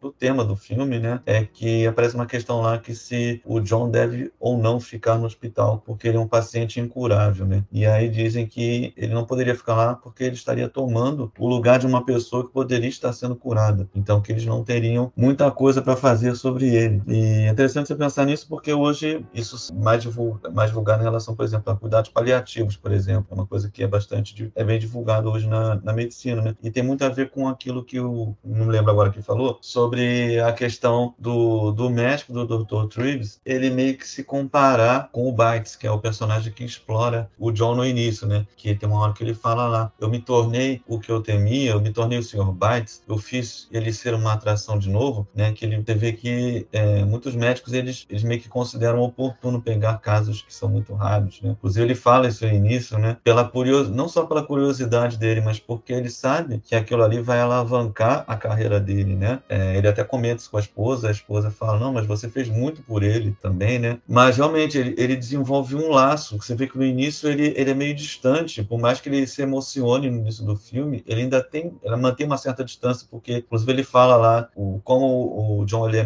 time dele tem receio de falar, ele acha que o cara é um ignorante, é, não, não sabe o que está acontecendo, então ele não tem aquela aproximação humana com ele, né? Mas eu vejo que depois ele desenvolve um laço afetivo com ele mesmo. E você vê que ao final é praticamente como se criou uma como tivesse criado uma família ali. As enfermeiras, é, o, aquele médico lá que é amigo dele, é, enfim, é como se o, o, aquele pessoal, aquele, aquele micro-universo ali no hospital, e depois entra até a. Esqueci a Kendall, o nome dele não lembro, da personagem, não lembro agora da atriz, ele é como se ele realmente tivesse criado uma família ali, né? E tem uma outra cena também que eu acho bem é, interessante no filme, uma cena não, um momento do filme que eu acho bem interessante, que é quando ele, ele encontra empatia nas pessoas do circo, né? É, os anões que salvam ele lá, é, ajudam ele a, a, ele se, a ele fugir lá do, da, no, da, da, nova prisão que ele tá passando ali, né? Isso me lembrou muito aquele filme, é, o filme Freaks, do Todd Browning, que erroneamente foi traduzido como Monstros, né? Então tem muito essa questão realmente de você ver a humanidade das pessoas muito além das aparências, né? Que é realmente falar aí a cena que do banheiro, né? Que ele fala, eu não, eu não sou, sou não sou um elefante, eu sou, eu sou, eu sou um homem, né? E é interessante, uma curiosidade, interessante saber que quem escolheu o David Lynch para dirigir esse filme foi o Mel Brooks, que é tipo super conhecido por fazer vários filmes de sátira e comédia. Inclusive fez questão de que o filme dele não aparecesse nos créditos para que não o pessoal não achasse que era uma sátira, uma comédia. E realmente a maquiagem do, do filme é espetacular. E eu já li em algum lugar que o John Hurt falou que acho que ele ligou para a esposa na, na, filmagem e falou que ah, eles me torturaram tanto que me fizeram perder a vontade de ser um ator. Faz sentido, né? Porque aquela maquiagem deve ter demorado horas para ter sido feita.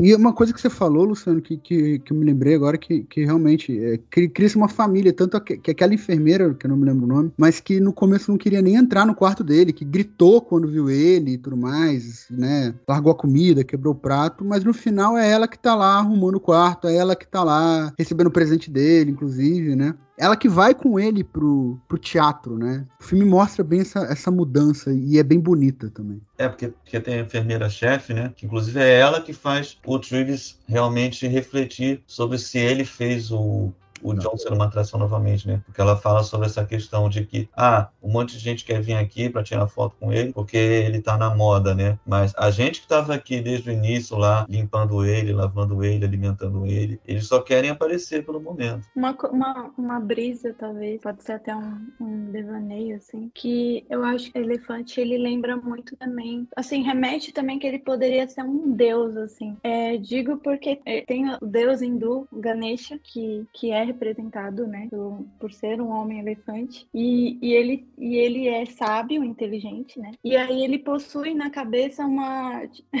uma única presa em destaque, assim, no personagem principal do filme ele tem um dente em destaque, esse deus, é, ele é removedor de, de obstáculos, então, e de remover o orgulho e a vaidade, então eu acho que me lembrou um pouco, me remeteu, assim, pode ser uma brisa totalmente, mas não sei. Eu acho que ela quer morrer. Aquela orelha que eu encontrei deve ser do marido dela. Eu acho que o Frank cortou como um aviso para ela não se matar. O Frank é. um homem muito perigoso. Meu Deus. Você vai contar para o meu pai? Não, não posso fazer isso. Eu não posso provar nada disso. Eu consegui toda essa informação ilegalmente. Pode dar uma encrenca danada. Viu tudo isso só numa noite? É um mundo estranho.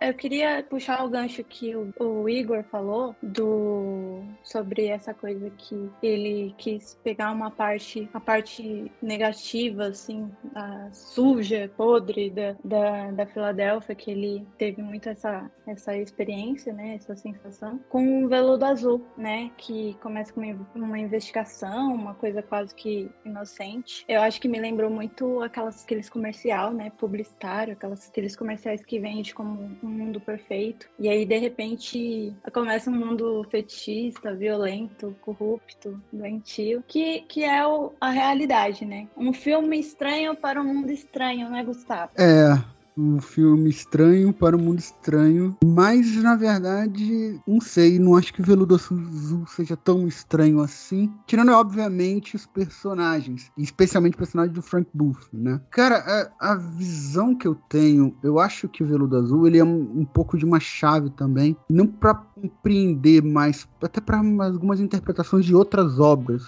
do David Lynch. Primeiro, porque apesar de toda a, a bizarrice que acontece no meio, toda aquela podridão do, das taras sexuais do Frank que são constantemente relembradas. O Frank é um personagem odiável, odioso do começo ao fim. É, completamente.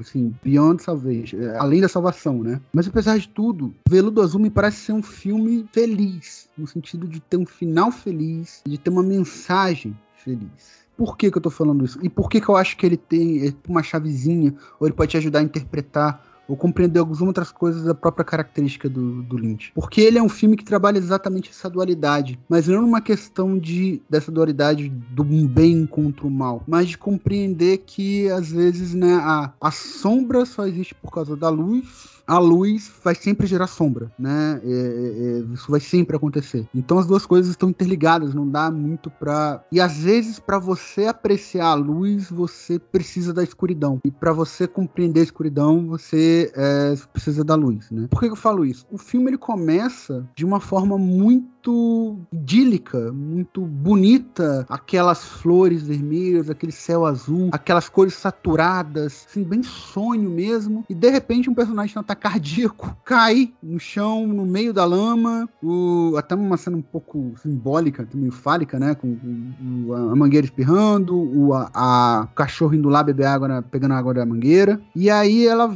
a câmera vai, abaixa e mostra a Terra com aqueles insetos remoendo, né? Como, como o Igor falou mesmo, vivendo da podridão, da, da, da, das coisas que morrem, ficam na Terra, eles se alimentam daquilo e renovam, inclusive, né? E a história conta uma história exatamente assim. O, o, o personagem do Kyle MacLachlan, que é, que é um ótimo diretor, aliás, o Lynch tem muito disso, né? Ele trabalha com muito diretores, com muito atores repetidamente, né? O Kyle tá aqui, o Kyle tá em Duna, tava em Duna antes, tá aqui nesse filme, vai estar tá em Twin Peaks, é o, é o personagem principal de Twin Peaks, tá no Retorno, tá no filme do na Firewalk with Me, que em português ficou Os Últimos Dias de Laura Palmer, e tá a atriz que talvez seja uma das atrizes que, que mais trabalha com ele, que é a Laura Dern, né? E o personagem do Kyle, que é o Jeffrey, ele começa, ele, ele volta, o pai dele que teve problema, então ele volta, ele tá andando, jogando pedra, o pai não fala nada com ele no começo, né, ele só pega na mão, porque o pai tá numa situação muito ruim. Aí depois ele encontra aquela, aquele, aquele, é, aquela, aquela orelha no meio do nada, chama a polícia e tudo mais, mas ele quer participar da investigação. Ele quer algo mais é, emocionante, mais excitante na vida dele, porque ele acha a vida dele muito banal. Então ele vai para isso e encontra toda, descobre a cantora da, da Isabela Rossellini, que é interpretada pela Isabela Rossellini, que,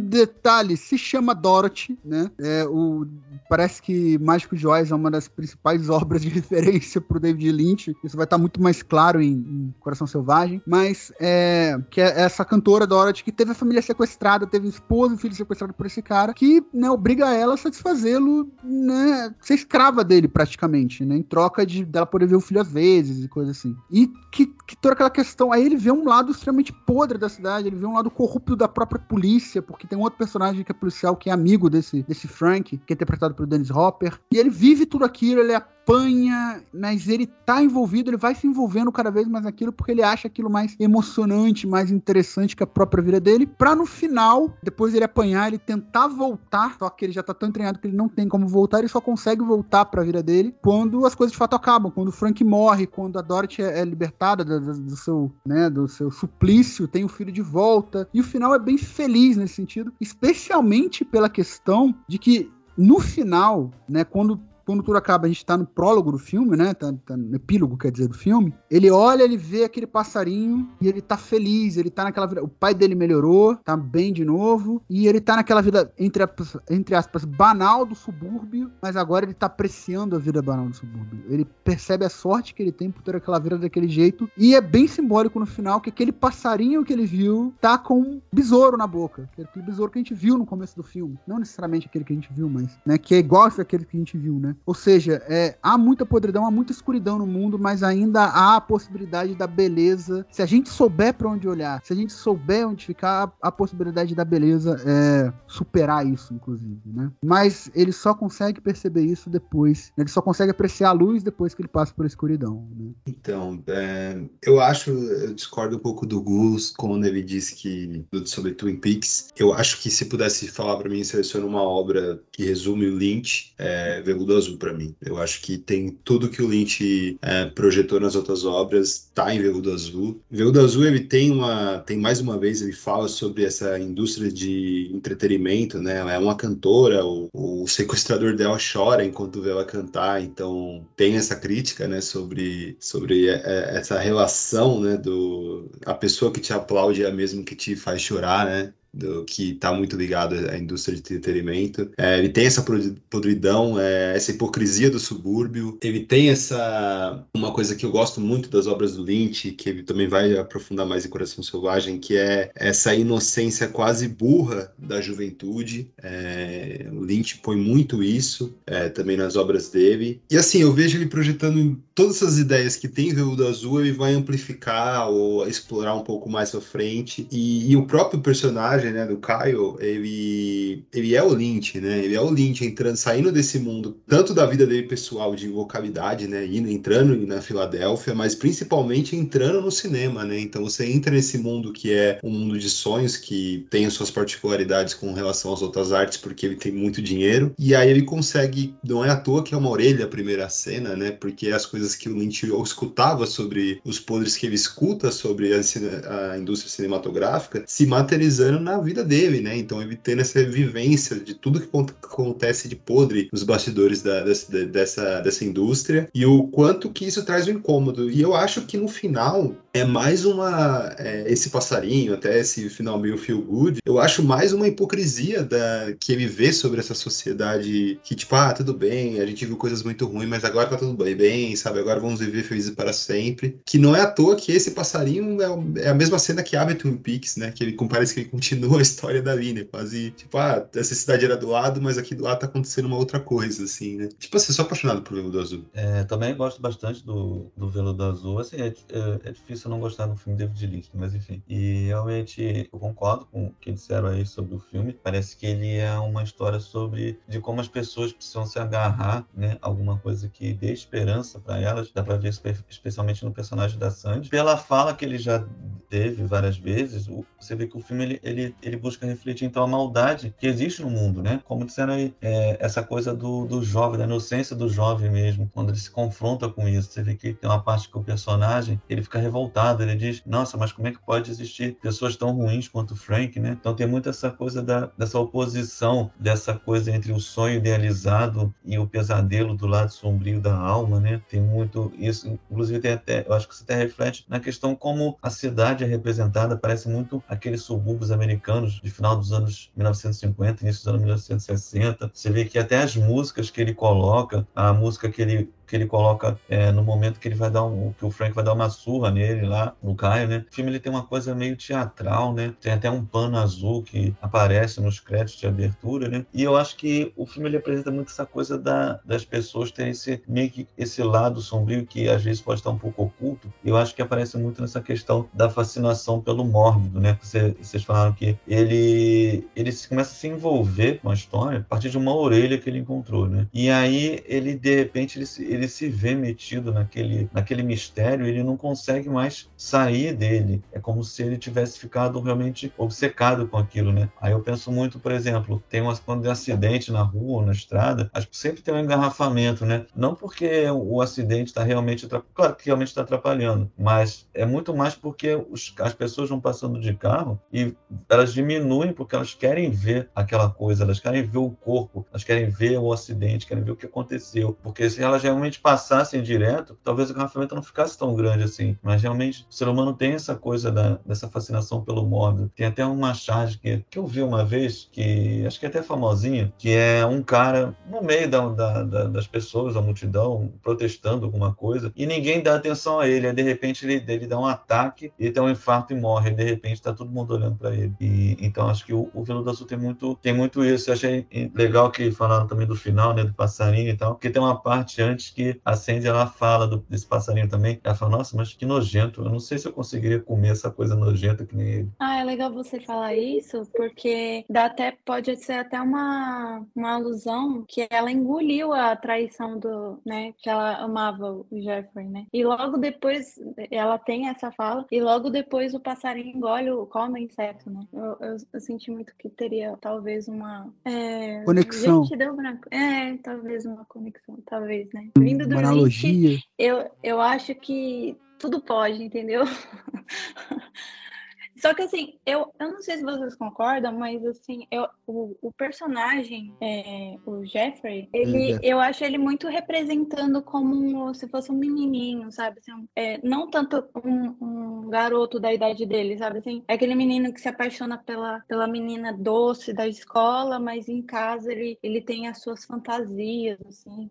Até o modo como ele, ele enxerga, né? Vai no, no armário, assim, é, quando ele vê as cena da Dorothy lá, e esse sonho de desvendar um crime, o mocinho tendo, como se ele fosse um mocinho, tendo uma segunda chance quando ele, quando ele apanha do Frank. Vocês, vocês também acham que ele, ele tá meio infantilizado na história? É, eu acho que sim.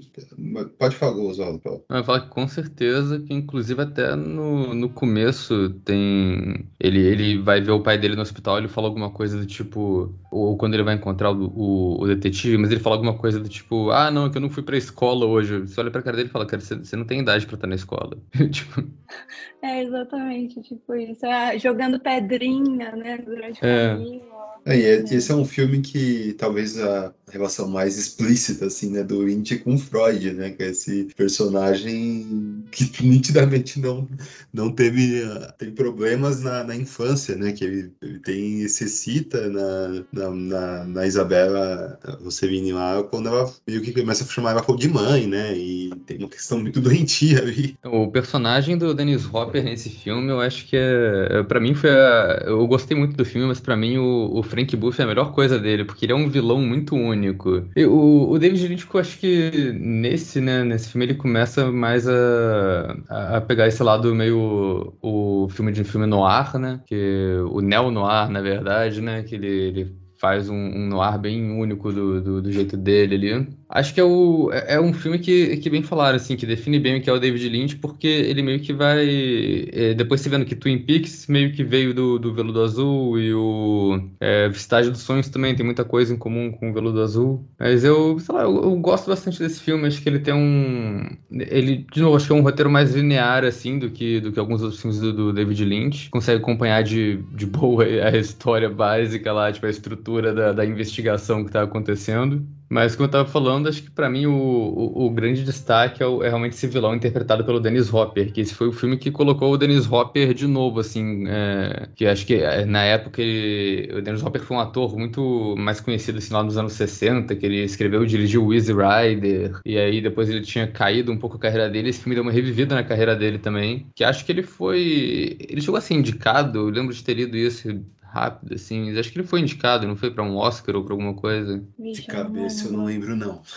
o Veludo Azul? Acho que por, talvez por Easy Riders, talvez, né? Filme muito famoso, né? É, não, não. Pra, foi só no. Foi, foi só o melhor diretor pro Veludo Azul mesmo no, no Oscar. É, Veludo Azul, é, foi só de. É, mas ele foi. Mas é, foi indicado pelo Globo de Ouro, né? Que, mas é, o, o. Mas enfim, o Dennis Hopper tá incrível nesse filme. É um personagem, tipo, muito é, é um personagem muito complexo, assim, né? Que ele não é só um vilão de. um, um chefe de máfia normal. Ele tem toda essa questão freudiana rolando ali. E, e, tem vários momentos ótimos, assim, tipo, ele, ele cantando a música do Roy Orbison, é, que tem essa conexão com o sonho também, né? Com a música sobre sonhos. É, é um momento muito impactante. Baby, I got a surprise for you. Hey, my snakeskin jacket! Thanks, baby! Did I ever tell you that this here jacket represents a symbol of my individuality and my belief in personal freedom? About 50,000 times.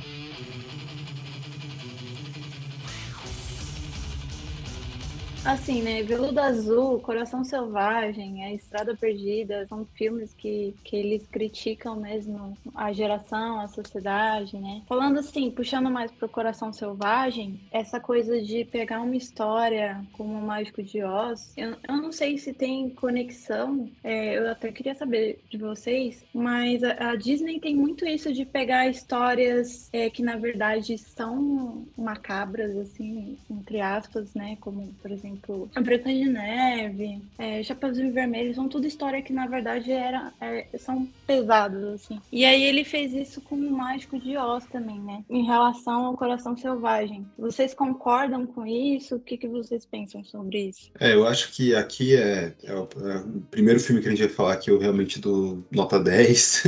eu acho Coração Selvagem foi uma grata surpresa para desse ano. E eu acho que sim, ele, ele pega, é, tem uma estrutura muito muito de conto de fadas, as, as avessas, né? É, muito de Mágico de Oz, mas principalmente sobre o sonho americano, né? Você vê o, a Lula se derretendo no filme, né? Tipo, começando num, num sonho e só indo de mal a pior. E até no, no final, assim, acaba com um final super bonito, tudo, mas numa situação muito complicada, né? E o filme todo é sobre a decadência americana. Parece que todo lugar que eles param um carro tem alguém tão ruim ou pior que eles. E a hipocrisia da, da mãe, né? Que, que quer que a filha siga um padrãozinho, mas a mãe é péssima, né? Tipo, assassinou o pai. Tipo... A bruxa chamada Oeste. É, então, Coração Selvagem é um filmaço, né? É, e tem essa questão de que a estrada é tipo uma válvula de escape, né, pra eles. E pra. É, caramba, dá um branco no nome? Na estrada? A estrada perdida.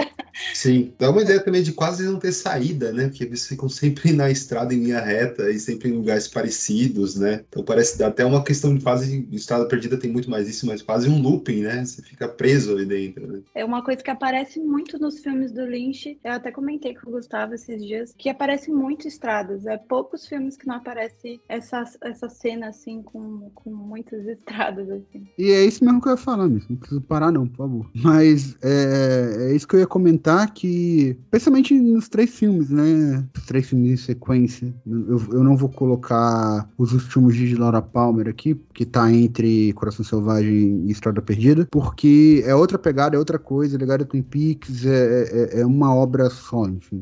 Então não vou comentar de, desse. O Wild at Heart, o Coração Selvagem, o Estrada Perdida e o Cidade dos Sonhos, o foco na estrada é muito grande, né? Cidade dos Sonhos, em inglês, é, é Mulholland Drive que é, que é uma estrada, que é uma rodovia em, em, Los Angeles. É, então tem, tem essa questão extremamente importante. Cara, Coração Selvagem eu acho um filme lindo, assim. É, é, isso que eu falo, cara, porque. E por isso que eu acho que tem muito essa questão da dualidade, às vezes não tem como, como separar muitas coisas. E que o David Lynch tenta mostrar exatamente isso. Porque Coração Selvagem é um filme lindo, assim. Eu acho, eu acho ele um filme lindo. Eu sei de toda a merda que acontece. E tá uma galera de que tá em Twin Peaks ali, tá a, a Sherilyn Finn fazendo uma participação com uma garota lá do acidente a, a Sherry Lee fazendo a bruxa boa, naquela cena final, que é uma cena. que é uma cena surtada, é um surto controlado muito maravilhoso, assim, aquela cena, eu acho genial pra, pra como o filme acaba. E, cara, ele, no final, ele subindo no carro, cantando Love Me Tender pra, pra Lula, né, pra Laura Dern, é, é, é fenomenal. É, é, eu, eu gosto muito de Coração Selvagem. Eu tenho, tenho um problema que eu tô conseguindo falar o nome desse filme em inglês. Eu gosto muito de Coração Selvagem. Mas, Augusto, você não acha, tipo, que é um pouco uma provocação do Lynch esse final? Não é uma cutucada ali com os clichêsão americano, do cinema americano mesmo? Porque se você for ver Palula, é, eu esqueci o nome do personagem do Nicolas Cage. Sailor. Péssimo. Então, É o é o Sailor. Então, o Sailor é um péssimo homem. Ele, ele trata ela como um objeto sexual quase todo o tempo, né? Ele deixa ela sempre é, subjugada às vontades dele. Então, ele faz parte dessa destruição do, do sonho da Lula, desse sonho americano também, né? Ele é uma pessoa horrível, se você for parar pra pensar mesmo. Será que não. Será que não é o David Lynch dando uma provocada? Eu sempre acho que quando tem alguma coisa terminando muito bom, ele tá me provocando de alguma forma. Ah, eu acho, acho que você acha certo. Eu acho que ele tá sempre provocando a gente de alguma forma mesmo. Concordo. Eu, eu essa acho ótimo isso, que o... tem, tem dois comentários aí, né? Eu gosto muito dessas provocadas que o David Lynch faz e eu sempre lembro do Twin Peaks, o Firewalk With Me, que começa com uma cena que parece muito que é o David Lynch sendo autoconsciente com, é, é, com as análises que a galera faz do, do- das imagens dos filmes dele. Que aí tem aquela cena no começo que os, da- os dois agentes estão indo pra Twin Peaks, né, pra cidadezinha, ou nem lembro se era pra Twin Peaks agora, faz um tempo que eu assisti. Mas eles estão indo pra algum lugar e no aeroporto aparece uma mulher com um vestido vermelho fazendo um- uma- uns movimentos esquisitos. E aí depois no carro eles estão, tipo. Um dos agentes tá explicando, né? Comentando como cada movimento que ela faz significa uma coisa diferente. Tudo aquilo foi pra passar uma mensagem de- do que, que era a missão deles ali. Eu não sei, eu acho isso muito. Eu enxergo muito isso, o Lynch dando uma. Dando uma pontada, assim, nessa coisa que ele mesmo faz nos filmes, né? De colocar muito simbolismo em, em muita coisa, assim. Mas uma outra coisa também, né, que o, o Gustavo falou da cena do, do Love Me Tender, e isso é uma coisa que acho que começa mais no, no Veludo Azul, mas é uma coisa que David Lynch faz muito, que eu acho que ele é um dos diretores que tem o melhor uso de música nos filmes dele, porque ele consegue tirar uma emoção a mais ali, porque a, a música não é só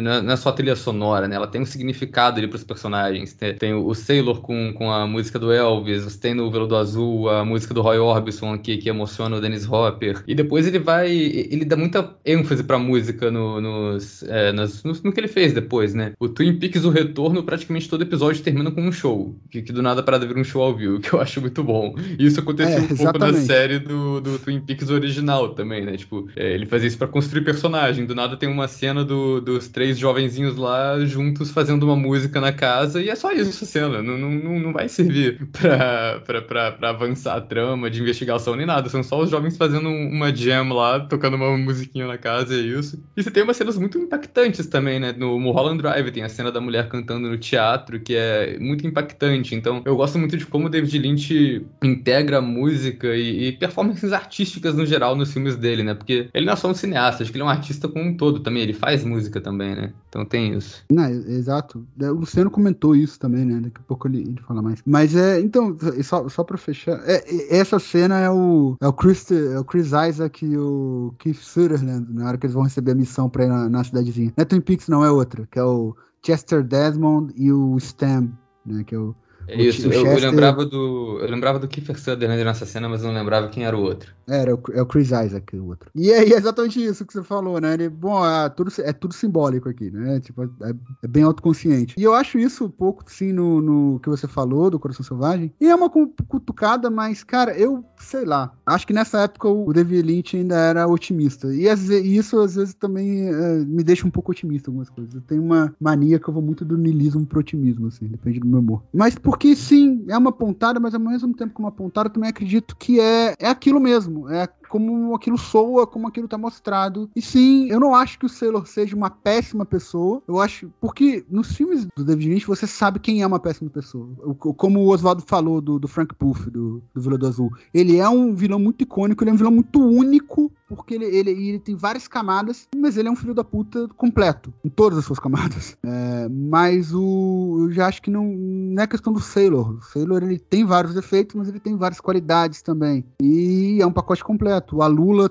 a Lula sim, tem uma questão muito mais sonhadora. Ela, ela, ela é a Dorothy, de fato, né? Ela quer ir para algum lugar acima do arco-íris que é basicamente a história do Mágico de Oz. Novamente, ele aí. Mas tem, mas tem essa questão, eu acredito que. E, e é um conto de fadas, para mim é um conto de fadas que eu novamente tenho um final feliz, assim, também. Agridoce. Não diria feliz, mas eu diria agridoce, talvez. Mas eu acho, eu gosto dessa cena, eu acho ela muito bonita. E, e, e o filme todo ele é bizarro, ele tem questão de posição, mas ao mesmo tempo ele também tem uma beleza única. E eu acho que é. E acho essa é a questão pro David Lynch. Isso é meio de que indissociável. A vida é tristeza e alegria. A vida é feiura e beleza. E as duas coisas estão aí. Você não pode, não vai conseguir eliminar uma delas, só para ficar com a outra. É, é, a questão da meditação transcendental, né? Eu acho que o Luciano pode falar melhor disso, mas é a questão que vem muito do budismo também. É o caminho do meio, é o caminho do balanço, é o caminho do equilíbrio. O equilíbrio é extremamente importante. Você não vai eliminar a feiura, ela tá ali, tem que saber lidar com ela. Você não vai eliminar a escuridão, ela tá ali, você tem que saber lidar com ela. E sim, é, a sociedade hipócrita, ela é, e a gente tem que, né, diminuir essa hipocrisia, mas compreender que ela tá ali e a gente tem que lidar com ela. Não, não é aceitar, não é ok, tudo certo, não é isso. Mas aprender a lidar com ela e aprender que a vida não é só coisa boa e a vida não é só coisa ruim. Eu acho que o Coração Selvagem tem bastante isso. E eu acho muito simbólico, e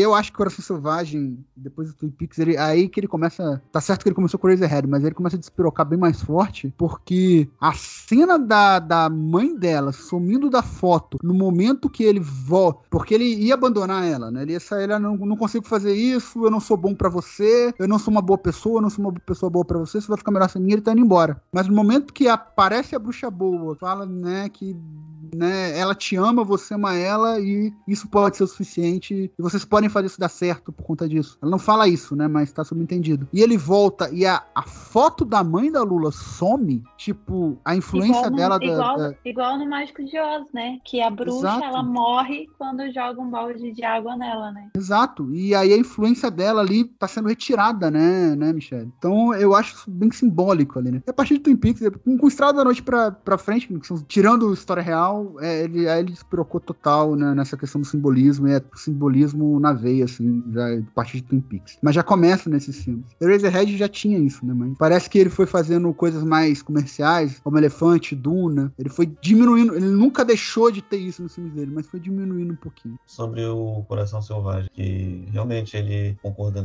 com, com o que o amigo falou, os vilões do, dos filmes do David Lynch são sempre muito bem definidos. No caso, esse, o vilão desse, o, o Bob Peru, que como ele diz, é como o país, né? Um personagem super bizarro, aqueles dentes super bizarros dele lá. E assim, o filme, para mim, ele realmente parece é, acompanhar, que eu já comentei, de que parece que os personagens eles buscam pela felicidade, felicidade própria, né? No caso aqui, dificultada um pouco pelas escolhas pessoais, não só deles, mas pessoas que estão à volta deles, né? E tem toda a questão de da pessoa abrir mão da, de certas individualidades por outra pessoa, né? Que eu acho que é muito simbolizado na questão da, da jaqueta e da música, né? Que já citaram, Love Me Tender, que ele fica o tempo todo falando, ah, essa jaqueta é um selo da minha individualidade e não sei o quê. E ele fala alguma coisa sobre isso. E da minha crença na liberdade pessoal. É, e ele fala uma coisa sobre isso com o garoto, que, que é o filho dele, né, no final do E o cigarro também, né? Tem, eu não sei se eu não sei se vocês pararam, mas tem esse uso exacerbado de cigarro, que eu acho muito que é pra, pô, nossa, essa uma pontadinha também de ah,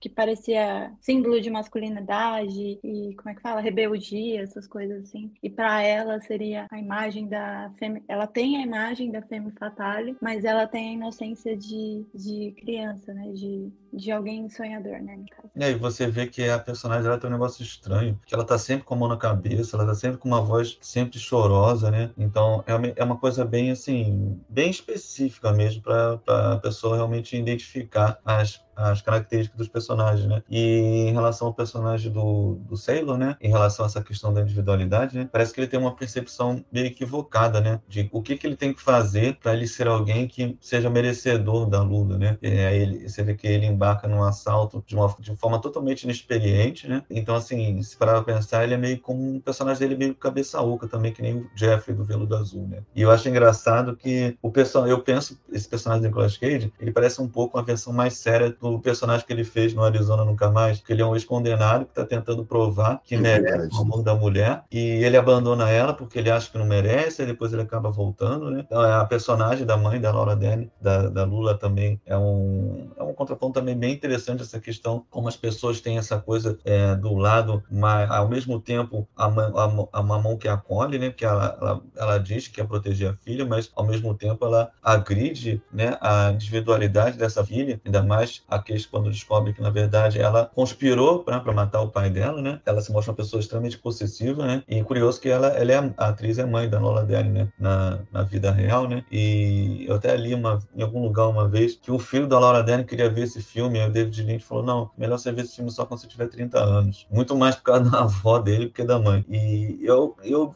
eu vejo também que tem muitos simbolismos bem lynchianos, né? É, é bom a gente usar esse adjetivo, né? É, nesse filme, é, personagens que surgem do nada e, tipo, tem uma parte lá, no, acho que é no hotel, do nada surge uma, uma senhoria sorrindo, mexendo as mãos pro alto e você, tipo, o que, que é isso? O que está acontecendo? Cara, essa cena me deixou cabeçado até agora.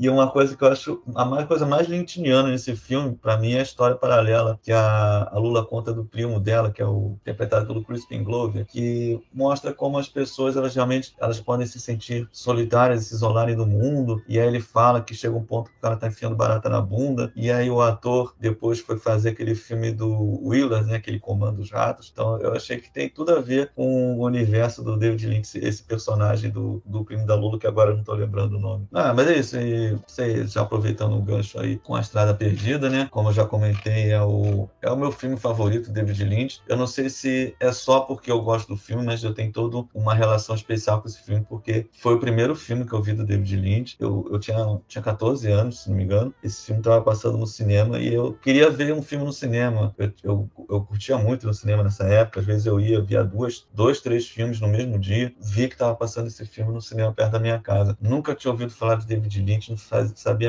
fazer a menor ideia quem era, mas fez aquilo que eu, que eu até comentei no início. Li a sinopse, achei interessante. Ah, vou lá, vou ver esse filme. Aí cheguei lá, sei lá, tinha meia dúzia de pessoas no cinema. E eu lembro assim que o filme ele começa como um filme bem normal de suspense. Né? digamos assim. E aí, de repente, na metade, ele fica uma coisa muito surreal, né? E aí eu saí do filme pensando, nossa, o que, que eu acabei de assistir, né? Porque eu não entendia, fiquei com aquela percepção de que a gente tem, caraca, eu não entendi nada, né? Porque a gente já tem aquele costume de você ver um filme, você quer entender o que quem é o herói, quem é o vilão, o que está acontecendo, qual, qual o significado, né? É, e, o, e o filme não é muito isso, né? E tem toda aquela coisa do, do personagem tá sonhando ali para fugir da realidade ao qual ele mesmo se colocou, né? Então, assim, é um filme que é, tem muito o que a gente comentou mais antes sobre a questão de você não sabe o que é o que é real e o que é sonho, né? Eu lembro que teve até uma vez que eu, que eu vi com uma pessoa que eu tava namorando, aí eu falei, vamos ver esse filme aqui, é muito legal. Aí eu falei, mas ó, às vezes talvez você não saiba perceber o que é real, o que é sonho, então abstrai um pouco isso, né? E eu acho que no momento que você abstrai isso, dá para realmente aproveitar bem o filme, né? Você não se prender muito a essa questão de tentar desvendar o significado, porque no momento que você realmente percebe o que está querendo te mostrar, você, você vê que é uma coisa bem simples até, mas não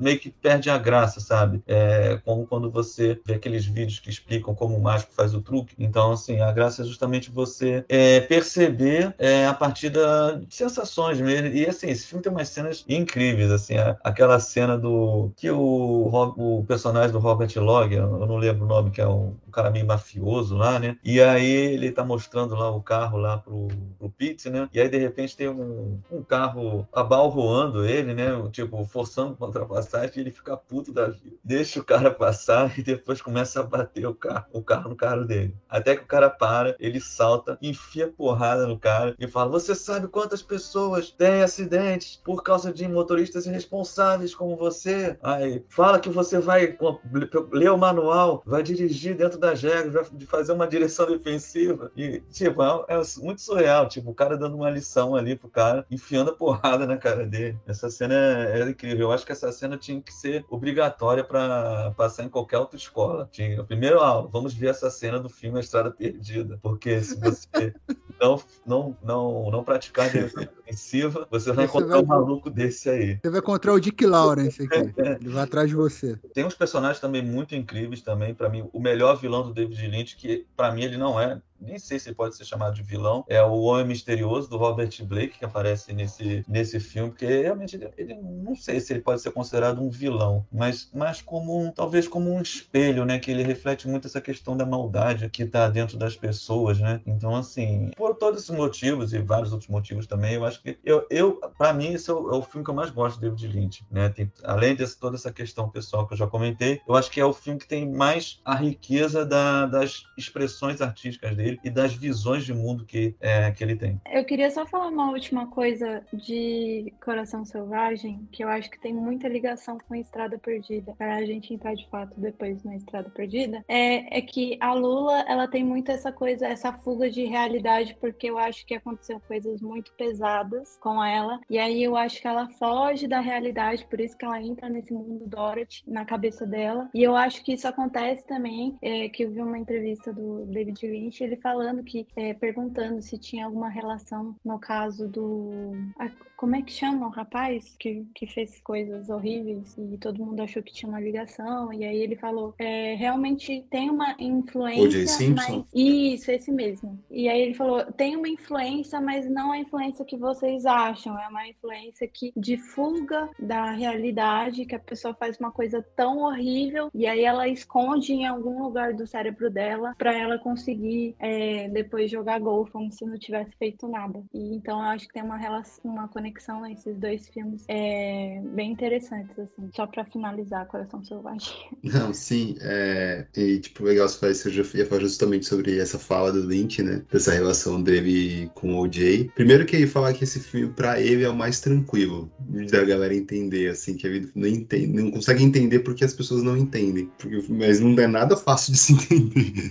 É o primeiro filme dele que eu acho assim, na ordem cronológica, que realmente é uma confusão mental total, né? E ele fala que a motivação dele vem justamente disso, como é, esses homens feminicidas, né, e, e, que objetificam as mulheres de alguma forma, é, eles não conseguem enxergar isso, eles não conseguem enxergar que eles estão cometendo um, é, algo errado e E no caso do OJ, que, que o cara mentia tanto que ele acreditava nas próprias mentiras dele e achava que realmente não cometeu o assassinato da esposa. E, e aí o filme mostra muito isso, porque quando vira a chave, né, assim, na segunda metade do filme, é, você vê como que a, aquela mulher, ela, é, a mulher deve vir uma filme fatale, praticamente, né? Praticamente não, ela vira uma filme fatale. E, e mostra ela como quase uma vilã, né, nesse novo personagem, nessa nova realidade dele, né? E é um filme muito inteligente, né? Eu acho, eu, eu vi uma, uma crítica, até perguntar pra Michelle, que é a única mulher que tá aqui, que eu vi que algumas pessoas con consideram um pouco Coração Selvagem Estada Perdida um pouco apelativo na, na, na, parte do corpo feminino. Só que, na minha opinião, essa pra mim, sou homem, é,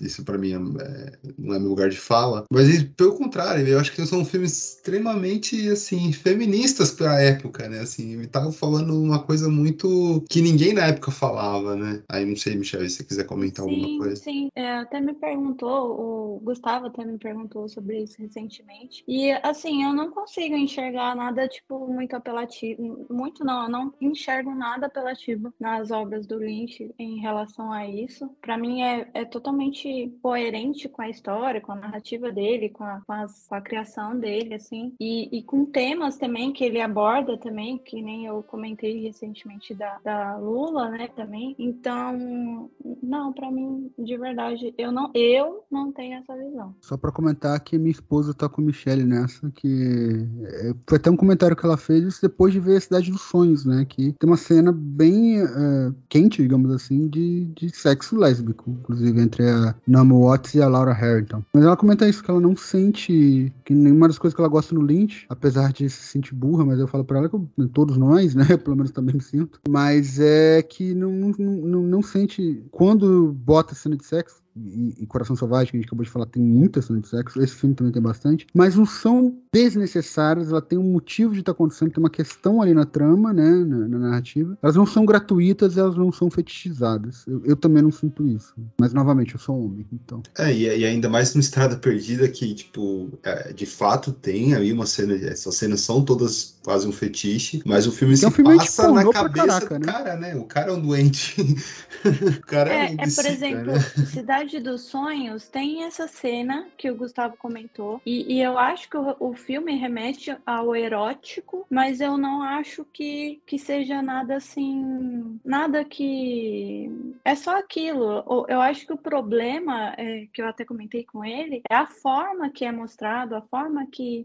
Sabe, assim, a perspectiva, tudo. E, e eu não vejo esse problema em nem. Eu não vi em nenhum filme dele. Só completamente artístico mesmo, que aí é normal e, e até as mulheres gostam também, não tem problema aí, tipo, não tô, uh, espero não ter sido mal interpretado, mas digo no sentido artístico da coisa, entendeu? É, eu, li, Relaxa. eu li uma vez que a, a Laura Dern, ela quebrou uma cláusula de contrato que ela tinha pela primeira vez no Coração Selvagem, que era de não fazer cenas de nudez, né? Então foi a primeira vez que ela meio que é, aceitou né, é, fazer esse tipo de cena com, com o filme David Lynch. E é uma coisa que, um adendo que eu lembrei que tinham comentado da questão do, do Jack Nance, né? Ele, ele, também aparece nesse filme como um personagem que não faz muito. não acrescenta tanta coisa para a história. Ele parece um, um, mecânico lá que reclama do, do rádio. Que o, ele reclama, não. Ele tá ouvindo uma música, ele reclama que o Pete vai lá e, e desliga o rádio, né? Ele coloca. Tem uma, ele tem uma coisa legal também que o, o Lynch ele, ele bota também o Richard Pryor aparecendo ali, que na época estava muito doente, né? É um tipo de filme que não parece que combina muito até com ele, que foi um famoso comediante. E realmente as cenas, tem umas cenas de sexo meio bizarras, ainda mais se você pensar naquela cena que eles veem um filme pornô estrelado pelo Marilyn Manson. Real, tem isso, né? E só pra deixar claro aqui, né, que, tipo, eu acabei falando aqui todas as minhas impressões sobre Estrada Perdida, dando quase que, tipo, ah, a, o filme é isso, né? Mas a minha interpretação, Lynch é totalmente livre para todo mundo achar o que quiser.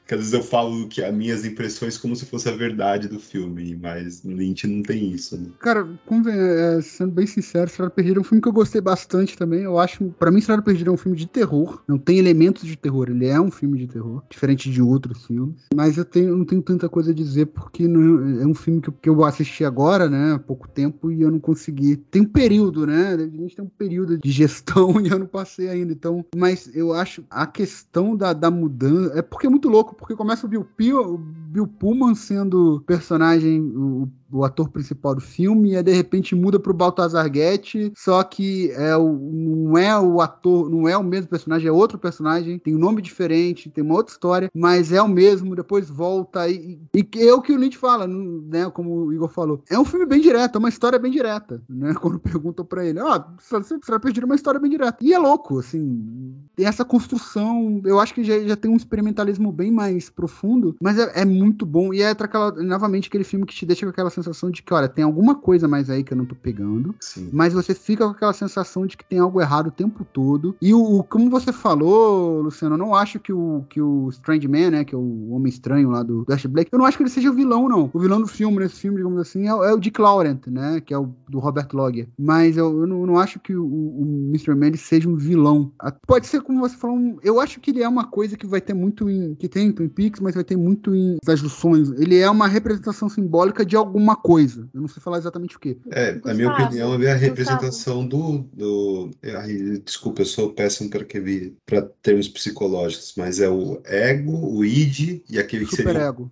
o, que é o teoricamente o policial da nossa mente, né? É, exato. É. Para mim, ele seria essa representação. perguntar pra você que você falou que tem uma representação e eu li em algum lugar que ele poderia ser a representação de vampiro ou, ou um arquétipo de sombra, de como, como se fosse uma coisa pra lembrar ele do que fez ou algo do tipo. E você concorda É. com isso? Concordo, o arquétipo de sombra eu acho que faz todo sentido, até porque a primeira vez que ele encontra com o Bill Pullman, ainda no começo do filme, nada tinha acontecido, mas. Ah, não, a gente se conheceu, não, eu não conheço você, não, a gente se conheceu na sua casa. E é onde aconteceu o crime, inclusive, né? Aí tem toda aquela, aquela coisa. Aí no- e aí, antes de passar pra você, Luciano, já vou passar, mas aquela cena final que pra mim é mais impactante, na hora que. Impactante não, mas sei lá, tem uma carga maior, assim. Que eu, e eu acho a cena muito boa. Que eles estão naquela cabine no meio do deserto, aí ele acaba de fazer sexo com a, com a Alice, que é a mesma atriz, né? Que a Patrícia Arquette faz a Alice e a Renée. Aí ela fala: Ó, você nunca mais vai me ver. E era o, o, o Baltazar. De repente o Baltazar volta a ser o Bill Pullman, né? Que era o Peter que volta a ser o Fred. Aí ele entra na, na casa lá e tá o cara lá parado olhando pra ela. Ué, cadê a Alice? Não é Alice, o nome dela é Renée. Se ela falou que é Alice, ela tava mentindo. E ele fala: E você? Qual que é o seu nome? Pega a câmera e começa a seguir ele filmando. Porra, é essa? Tipo, eu não consigo assim, fazer uma análise direito, mas eu, eu acho isso muito impactante. e Isso, né? Deixa, deixa eu arrepiado na hora e até agora também. Que eu achei essa construção muito boa e muito. Cara, muito legal de assistir, muito gostoso de assistir. É, é, e é tipo assim, esse daí é quase o Dom Casmurro do Lynch, né? Esse filme. É, Não, achei super legal esse comentário que você fez agora do Casmurro, realmente. Então, não, é, eu concordo aí. Eu- eu- a meu ver, assim, eu, minha percepção é de que realmente o personagem do do Robert Blake, mão. O personagem do Robert Blake, ele, ele para mim, ele, ele é como se fosse realmente, como se você estivesse vendo o seu lado sombrio, sabe? Como se ele fosse a representação da maldade. Porque isso que você falou aí da cena que eles, eles, eles se encontram na, na festa. Inicialmente parece que ele tá confrontando o cara, né? Mas depois, mais pra frente, ele ajuda ele a sequestrar o personagem do Robert Loggia. Então, é meio como... Isso, às exato. vezes, dá arma pra ele e tudo mais. é como se às vezes o cara confrontasse ele e às vezes ajudasse. É como se às vezes as pessoas elas não gostam de ver, de confrontar seu próprio seu, seu próprio lado mal, né? Sua própria é, sua própria ruindade dentro de si. Por isso que tem essa questão, essa cena que você falou, né? Que ele vai para casa e o cara fica, ah, quem é você? Não sei o que, qual qual é o seu nome, né? E aí ele, o que, que ele faz? Ele foge, né? Ele não quer confrontar a, aquele lado ruim dele, né? E é por isso que tem essa questão da, da fuga. Ele, ele tá querendo fugir ali naquele inconsciente dele, né? E no início, né? Quando o, quando o personagem fala para ele, você me convidou para sua casa, né? É como se ele tivesse permitido que a maldade entrasse na mente dele e se apossasse da mente dele. Porque assim, volta e meia, acho, acho que assim, qualquer pessoa pode ter pensamentos ruins em algum momento da sua vida, você ficar aborrecido com alguém, ou então, sei lá, quantas pessoas, sei lá, a pessoa não é assaltada e aí pensa, fica com raiva do assaltante, nossa, tomara que aconteça alguma coisa, ou então alguém te sacaneia, tomara que aconteça alguma coisa com essa pessoa, ou e, e tem essa coisa gente, às vezes a pessoa pensar em se vingar por alguma coisa. Então, eu acho que é como se ele tivesse esses sentimentos e deixasse os sentimentos se apossar dele, né? Por isso ele acaba é, assassinando a, a, esposa, por causa dessa questão do ciúme, né? E ele meio que se refugia, ele não, ele não quer confrontar aquela, aquele lado, aquele lado mal dele, aquele lado ruim dele. Enfim, não sei se viajei muito. Acho que não, acho que a leitura foi bem precisa, assim, nesse ponto, que é o arquétipo da sombra, né?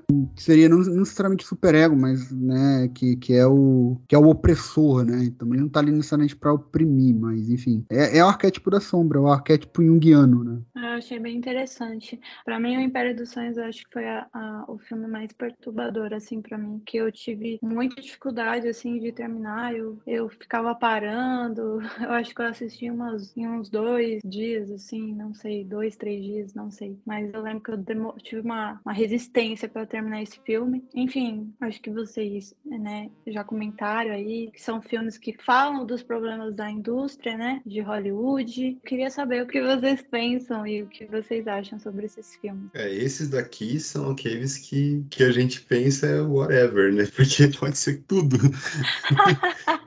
Principalmente Império dos Sonhos. Nem a Laura Dern sabe é, o que é, o que, é que vai dizer eu vou falar o que ah, é. você falou isso. O, o próprio Lynch, ele fala que os atores, ele, ele não, eles não precisam saber muito bem o, o que é, né? Entender é, o que ele quer passar, né? A mensagem, né? Não, sim, é, tipo, é uma das, das entrevistas mais engraçadas que eu vi na vida, é tipo, ele com a Laura Dern conversando, aí fala, ah, por exemplo, a Laura interpretou quatro papéis nesse filme. Aí olha pra ele e fala, mas eu achei que eram uns três só. Nem ela sabia que ela estava interpretando quatro papéis. E, mas assim, resumindo, eu acho que Cidade dos Sonhos é para mim o filme predileto. É, se eu não, uma curiosidade, ele foi eleito pela BBC como o melhor filme do, do, do século XXI. E, tipo, putz, é um filmaço. Acho que é o Lynch é, pegando esse sonho hollywoodiano e se desfacelando, né? Eu acho que é muito também a visão dele sobre o Crepúsculo dos Deuses, né? Ele tem esse filme muito como referência. E o filme vai, nossa, o filme não tem caminho, né? Cidade dos Sonhos é um filme que você. A pessoa começa com um nome, depois ela vira outro nome, e aí começa realmente o filme se desfazer em termos de sentido para você, né? Começa a te dar uma confusão mental totalmente louca. Mas assim, eu acho que o caminho do Lynch ali é muito fazer essa crítica sobre esse sonho, né, hollywoodiano, de você vai entrar no cinema, vai ser notado, vai ser grande atriz. E aí já Império dos Sonhos eu acho que ele já está criticando o fazer do artista, né? Ali, o, o, quanto que a indústria escraviza, quase desumano, né? É, esse, essa entrega que os artistas têm que fazer nesses seus filmes e, e, o quanto dos filmes ficam neles e o quanto dos personagens vão sempre carregar, vai ser sempre estar com eles e a relação do público, né? Aquela menina assistindo The Rabbits também. Bom, é difícil dar, um segmento o que vocês acham também? É, eu não vi o Império dos Sonhos, mas o, Cidade dos Sonhos foi o primeiro filme do David Lynch que eu vi. E eu acho muito bom como ele é. É, é um filme muito impactante é, até pela virada que ele tem, né? Que é tipo, uma hora e meia você acompanhando uma história que é basicamente uma investigação, né? Um, um noir meio, meio esquisito do David Lynch, mas te, dá pra você entender o que tá acontecendo ali, pra na última meia hora ele puxar o tapete e, e, só virar uma coisa completamente diferente. Mas eu gosto bastante desse filme, acho ele realmente muito bom. Acho que é isso, né? Tipo, ele tem todos esses filmes que, igual você falou agora, tem todos esses filmes que são sobre a glória de Hollywood mostrando como Los Angeles é a cidade das oportunidades, Hollywood é maravilhosa, que não sei o quê. E o David Lynch está mostrando justamente o contrário, está mostrando toda a podridão, toda a corrupção de, de, de Hollywood nesse filme, é, que vai desde os produtores forçando o diretor para fora do próprio filme e lá até para fora da casa dele, de um jeito bem exagerado, até aquelas coisas que já chegam numa máfia esquisita conceitona lá do o, o ator do o anão que faz Twin Peaks, eu esqueci o nome dele, mas ele aparece nesse filme fazendo um, um personagem bem enigmático. E eu... Ele faz o, o Mr. Rock, né? Que é o Michael é, J. Anderson. Michael J. Anderson, isso, o cara que fala o contrário no Twin Peaks. E, e tem essa coisa, né, que acho que é uma, uma interpretação que geralmente é o que a galera fala assim, na internet, que a única coisa real no filme é a última meia hora, o resto é tudo uma grande viagem, assim, um grande sonho das personagens, a personagem idealizada realizando as coisas. É, e, mas tá realmente aberto à interpretação, né? Tipo, você até, até você saber quem é quem nesse filme é, é uma interpretação diferente. Eu gosto bastante disso. Eu queria muito pegar o gancho do, do Oswaldo, que eu vi um, um, tem um boato forte que esse filme foi baseado crime que aconteceu no final dos anos 40 de uma atriz que estava tentando muito ser famosa, ser atriz e, e, etc. E aí ela aconteceu, mataram ela de uma forma bem assim, bem pesada, é, esquartejaram ela e tudo mais. É, e, é, é a Dália Negra? Isso. E aí teve uma repercussão muito forte porque ela só conseguiu a fama depois que ela morreu, né? E, e pelo jeito que ela foi morta também, que foi meio assustador e parecia até que foi em um ato ritualístico, né? Então, o final do o final do filme, o final do filme Cidade dos Sonhos lembra muito esse, é, faz muito sentido esse boato, que não sei se é real ou não, né? Mas é, achei que era pertinente comentar. Não, só duas coisas bem breves mesmo. A primeira é que eu lembro que teve um, um amigo meu que ficava falando: Ah, esse filme é um spoiler. O título de português é péssimo porque já meio que responde tudo, que a Cidade dos Sonhos, o filme é um sonho. E me irrita profundamente redundar esse filme apenas um sonho, né? Porque tem uma. Óbvio que é feito todo desconstruído, mas tem um caminho aí, né? O Lynch ele dá é, caminhos sobre o que pelo menos ele está falando por cima, né? Por cima a gente consegue perceber. 100% é impossível, só ele, né? E aí também passando já pro Gu falar, eu acho que esse filme tem muita relação com o filme que o Gustavo amou, que é o Noite Passada em Sorro, né? Tem um, um pouco daquele sonho se desfazendo, né? Eu queria falar que... que... não só essa coisa de, de, de, falar que o nome do filme Cidade dos Sonhos é, e tudo é um sonho, é um spoiler, isso, isso não faz sentido também porque Cidade dos Sonhos é por causa de Los Angeles, né? Tipo, porque Los Angeles é conhecido como a, a cidade dos sonhos, que a galera vai para realizar o sonho de virar exato. estrela, né? Não é, não é porque o filme é um sonho que esse é o nome do filme.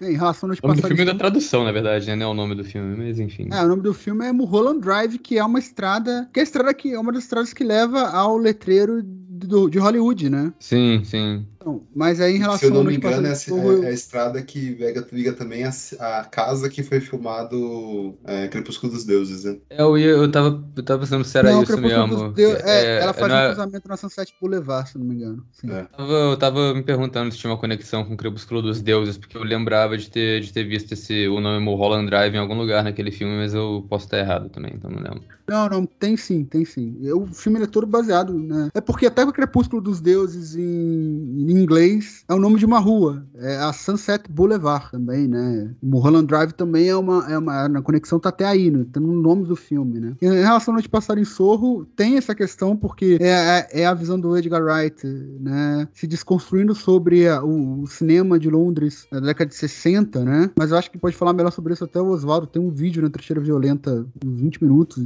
sobre a Noite Passada em Sorro, que é magnífico, assim. Recomendo muito que assista. E especialmente você, Michelle. Gustavo, você é suspeito pra falar, né? Porque você é apaixonado por esse filme. mas tô brincando, mas tô brincando. Não, mas tô brincando. Eu mas eu, eu adorei Noite Passada em Sorro também. Pra mim foi o melhor filme de ano passado. E, não, e... eu tô brincando porque o Gustavo ele fala, ele fala bastante desse filme. É, mas é que. Mas, não, mas eu acho que tem um, tem um paralelo também, que é essa, que é essa coisa da, da quebra da. A quebra da ilusão, né? Do, dessa, dessa faceta de. Exato. Essa faceta do show business maravilhoso, né? Que, tipo, tem essa, essa coisa, tipo, ah, não, vai, vai trabalhar no. Vai ser uma estrela, vai ser maravilhoso. E os dois filmes, né? O, o Noite Passada em Sorro e o Mulholland Drive são uma quebra disso, mostrando toda a, Como eu disse, né, toda a podridão que acontece no, no, no por trás das cenas ali. Exatamente, exatamente. Eu, cara, eu acho que não. A, a interpretação mais básica é só a última meia hora é real, é tudo um sonho. E eu acho que o David Lynch faz muita coisa em camadas. Dá para você entender várias coisas e ter várias camadas de interpretação. Mas eu discordo. A Diane Selwyn, sei lá, a personagem da Mel Watts, já tá sonhando com um cara que tava naquele. tava no restaurante, naquele.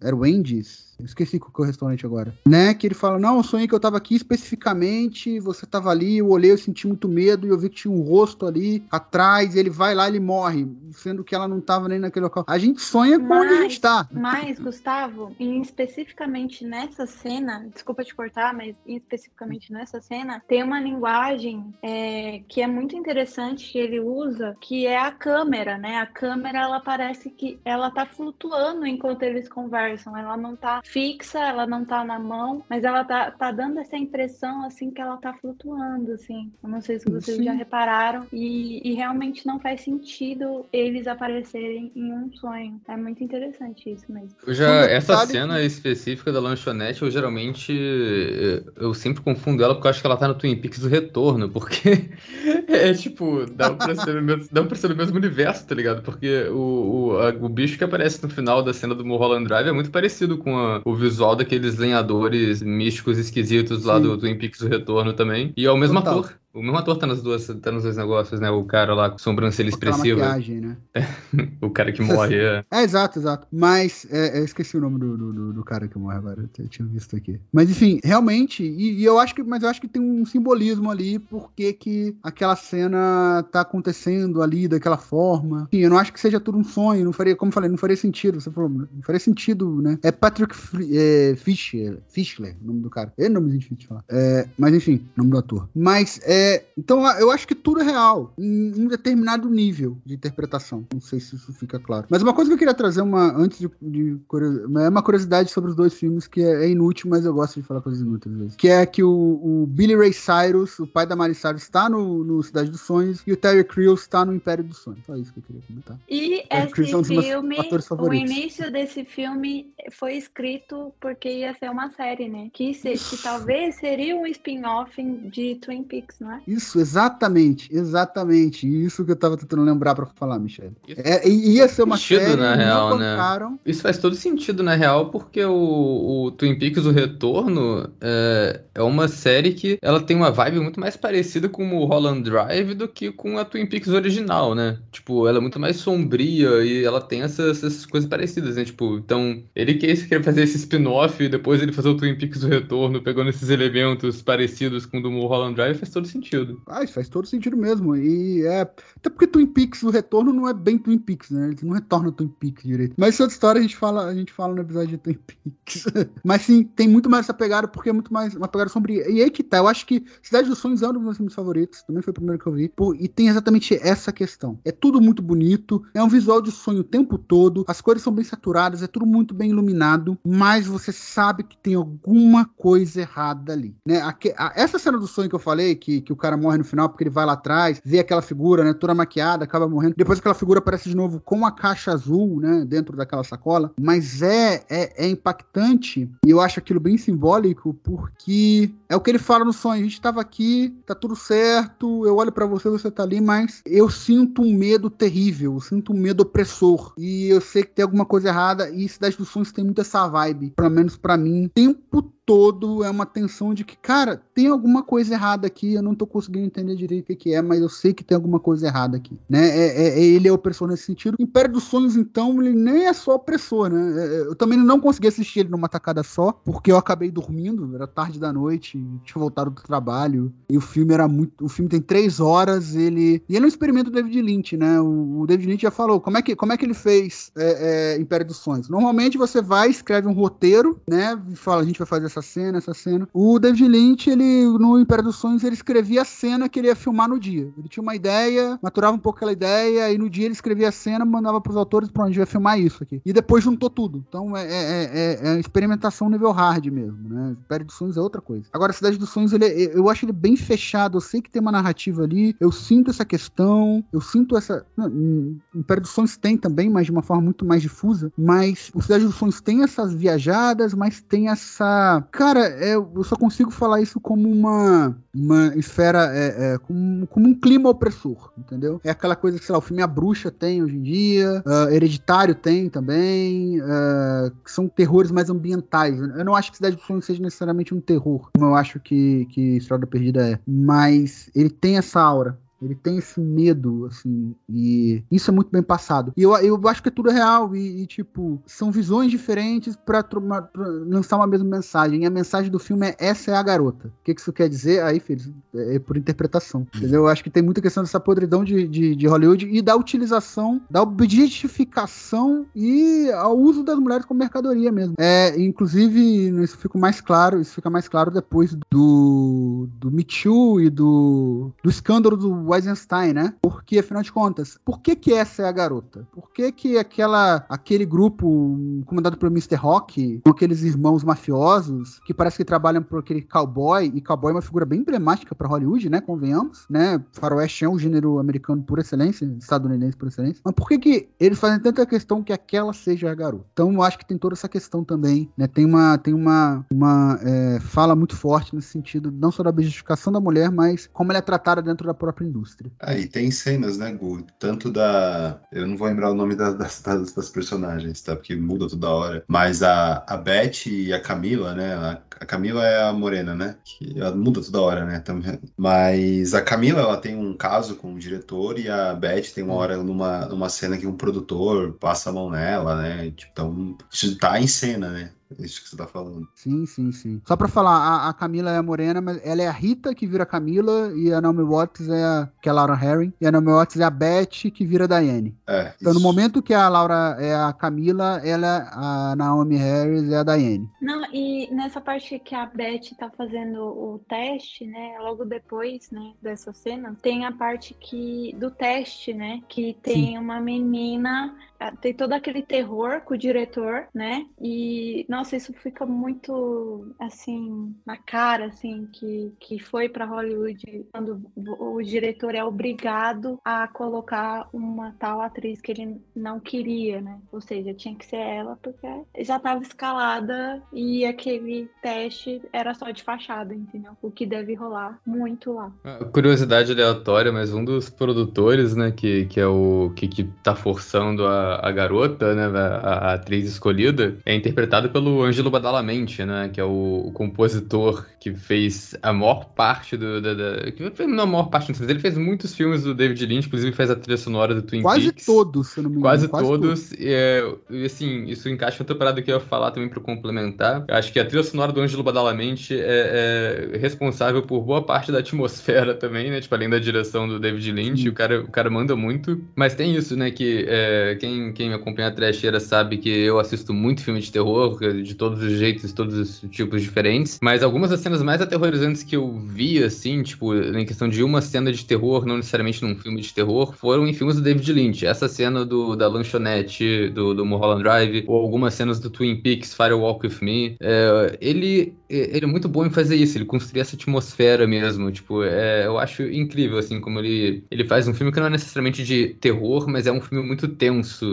e, e te deixa muito preso, assim, no que tá acontecendo ali. Isso é muito bom. Eu queria soltar mais uma curiosidade que vocês, vocês falaram do Ângelo e eu achei muito, muito legal é, que eu vi numa entrevista do David Lynch o processo criativo que ele tem com o Ângelo, que é de sentar, o Ângelo fica tocando na hora de criar uma música, uma trilha sonora, ele fica tocando e o Lynch ele fica soltando palavras para remeter tal sensação na, na, na música, na trilha sonora. Eu achei, é só uma curiosidade, mas eu achei muito legal esse processo é falar o, uma história real assim junto com esses filmes porque eles foram feitos é, uma história real foi feito muito próximo do Cidade dos Sonhos né? E são filmes assim muito diferentes assim se você parar para pensar. E o próprio filme História Real ele é bastante diferente do como já comentaram dos filmes do David Lynch normalmente né? Eu tenho um livro dele não sei se vocês já leram um livro que ele que chama Em Águas Profundas. Acho que é Em Águas Profundas o nome do livro. É esse nome mesmo. É, ele fala muito sobre como é, é, sobre as ideias né? ele fala que as ideias são peixes e que você tem que mergulhar em águas profundas para pegar os melhores peixes, que seriam as melhores ideias. E aí tem um capítulo que ele fala sobre esse filme da história real, que ele diz como você pode se apaixonar por ideias que não são tuas originalmente, que é o caso desse filme. Mas acho interessante porque ele mostra como que a realidade, às vezes, ela pode ser tão surreal quanto um filme que tenha vindo da cabeça do David Lynch. Porque a história, ela, ela é bem assim, se você parar pra pensar, um, é um cara já idoso, né, que resolve fazer uma viagem cruzando o país para encontrar o irmão que teve um derrame num cortador de grama, né, porque acho que ele não tem, ele, eu não lembro se ele não tem habilitação ou se ele, ele tá com algum problema de visão. Não, ele não tem habilitação. Ele não É. tem habilitação. Por isso que ele dirige o carrinho de jardinagem. Isso. E assim, é um, é um road movie, né? É interessante porque a gente falou desse- disso, de que muitos, muitas estradas aparecem nos filmes dele, né? Que fala muito sobre essa, essa coisa da alma do ser humano, assim como muitos filmes do David Lynch falam, dessa questão da, das,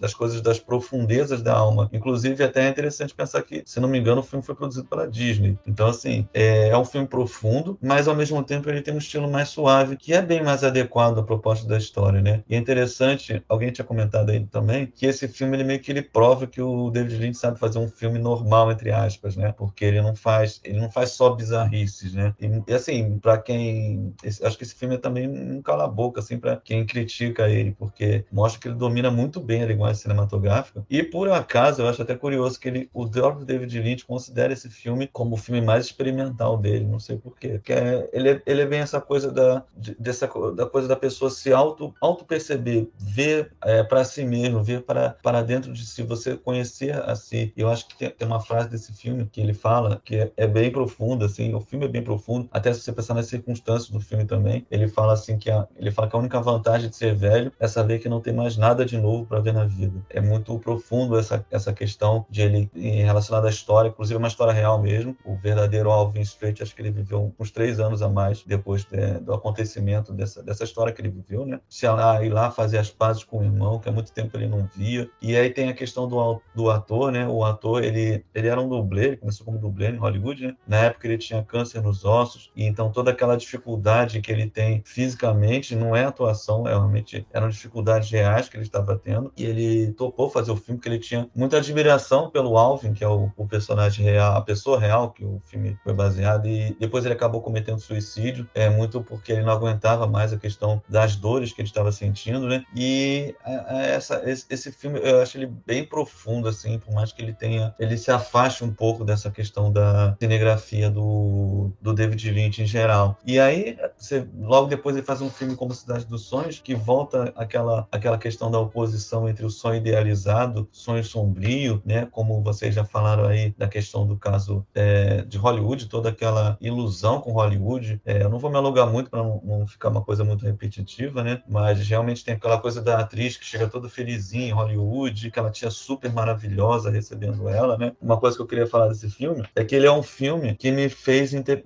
me interessar mais por interpretação de sonhos, porque assim, eu sou uma pessoa que eu sonho muito. Eu ia falar que eu gosto muito de sonhar, mas é uma coisa meio que não depende da nossa vontade, né? A gente sonha e, enfim, eu tenho sonhos assim, muitas vezes muito loucos assim. Às vezes eu acordo e anoto para não esquecer, né? E muitas vezes eu tenho sonhos em formato filmes e às vezes inclusive tem crédito, tem trilha sonora. Às vezes eu entro no cinema para ver o, os sonhos, né? E eu passei a, a, gostar dessa coisa de querer interpretar, querer descobrir o que, que os sonhos significam, justamente com essa questão é, dos filmes. Eu acho muito bacana aquela cena que vocês já comentaram também, do cara contando o sonho pro outro na lanchonete, e aí, não, mas eu tenho que ir lá ver o que, que tem, e não sei o que. Realmente tem essa coisa de você, é, que o David Lynch tem, né, do, do cinema dele, dessa, dessa confrontação com o seu lado meio obscuro, né. Em relação ao Império dos Sonhos, é difícil falar um, um pouco dele, porque, pra ser sincero, eu só vi ele uma vez, eu vi no cinema e depois nunca mais revi. Inclusive, eu vou até aproveitar essa oportunidade para rever depois. A minha, a minha percepção é que ele realmente ele é um pouco meio, não sei, talvez seja uma viagem isso, mas ele, ele também é um pouco crítico a Hollywood, porque tem essa coisa de não saber de que é ficção, que é realidade, como se a indústria ela acreditasse nas próprias mentiras que ela está sempre fabricando, né? E acho que o,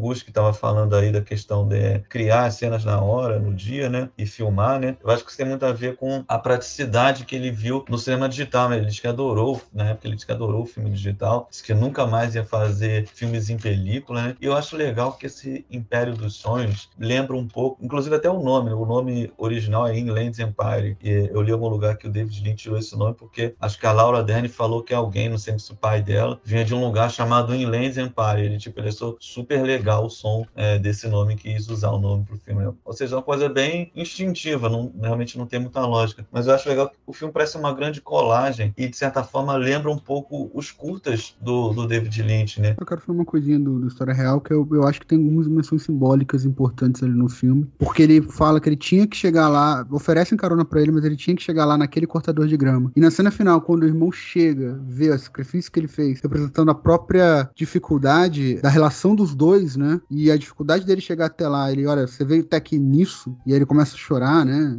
Enfim, é, é bem, é bem, é bem emocionante também. E aí entra na questão já, respondendo o que você falou, Michele, que eu acho que essa é a, a principal mágica, né, de, dos filmes do Lynch, né? Tem um, um, colega nosso aqui no, no Oráculo, que é o Carlos, que ele sempre fala, é, cinema é sensação, cinema é, é emoção, é o que você sentiu vendo o filme e tudo mais. Eu concordo em partes com ele, não acho que seja isso necessariamente, mas é isso também. E essa é o poder do filme do Lynch. Você vai sentir alguma coisa ali e ele, te, ele pega na sua mão para uma experiência, ele fala, é mais ou menos o que eu sinto quando eu tô dando aula de sociologia ou quando eu tava estudando sociologia. E eu falo para meus alunos isso, olha, não vou explicar nada para vocês. Eu não, é difícil pra caraca entender a sociedade, então não tô aqui para explicar, eu tô aqui para confundir e vocês começarem a compreender também que a realidade que vocês vivem não é tão simples quanto ela parece. E o David Lynch ele tem muito disso, né? O mundo não é simples de entender como a gente acha, não é simples de, de, de viver, né? É isso, então é, é o mistério que faz a gente ficar atiçado e oriçado para descobrir as coisas, então ele trabalha com isso. Vocês querem mistério, eu vou dar mistério para vocês. E vocês descubram aqui o que eu tô querendo dizer. E é aquela sensação de que tem alguma coisa mais ali.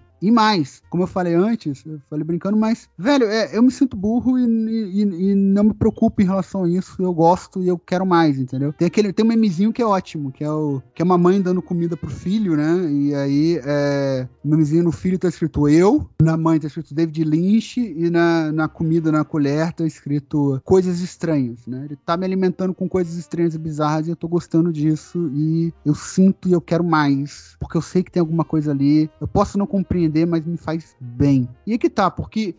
E aí, a minha experiência, e a minha primeira experiência com o David Lynch foi, como eu falei, Cidade dos Sonhos. Eu tinha uns 14, 15 anos, foi lá em 2001, por aí. E eu tinha alugado para assistir dois filmes, me, não me lembro quem me falou pra pegar a Cidade dos Sonhos. Eu acho que foi nessa, como você falou também, Luciano. Eu li, eu li o, a sinopse e falei, hum, história de mistério, parece ser legal. E eu sempre adorei filmes de terror. O outro filme que eu peguei foi O Chamado. E na época foi um dos filmes mais aterradores da minha vida. E, e, e né, convenhamos, né, Oswaldo, o Chamado, o Chamado 1, né, o, o, o, o americano. Não é tão aterrador assim, mas na época pra mim foi.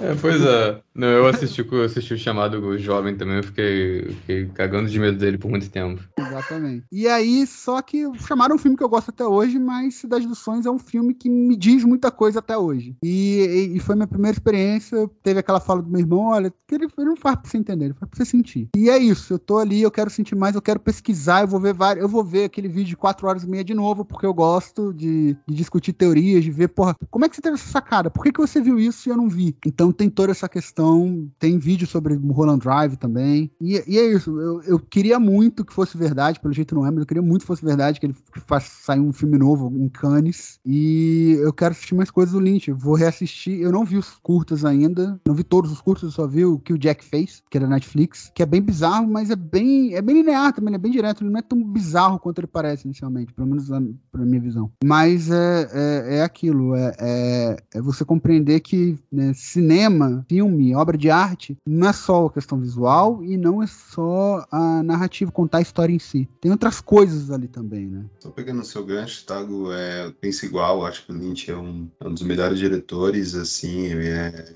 é, um diretor fantástico e que eu gosto do Lynch foi que ele, ele me apresentou um cinema, um, um certo tipo de filmes que eu jamais teria conhecido se não tivesse visto um filme do Lynch, que é, o Lynch acaba sendo um pouquinho mais popular do que outros cinemas, né? Então ele abre essa curiosidade não só pela obra dele, mas como esse mundo mesmo, desbravar esse mundo. Então, vários diretores que eu vim conhecer depois foi muito por causa dessa experiência com Lynch. E é, e é demais você ver um cara tão criativo na, dentro de uma época de um cinema tão comercial e previsível, o cara fazer o que ele faz, assim, é genial. É, assim, consideração final, eu curto demais o David Lynch, assim, a gente já falou várias vezes isso aqui, mas ele não é só um diretor de cinema, né, ele é um artista, ele faz de tudo.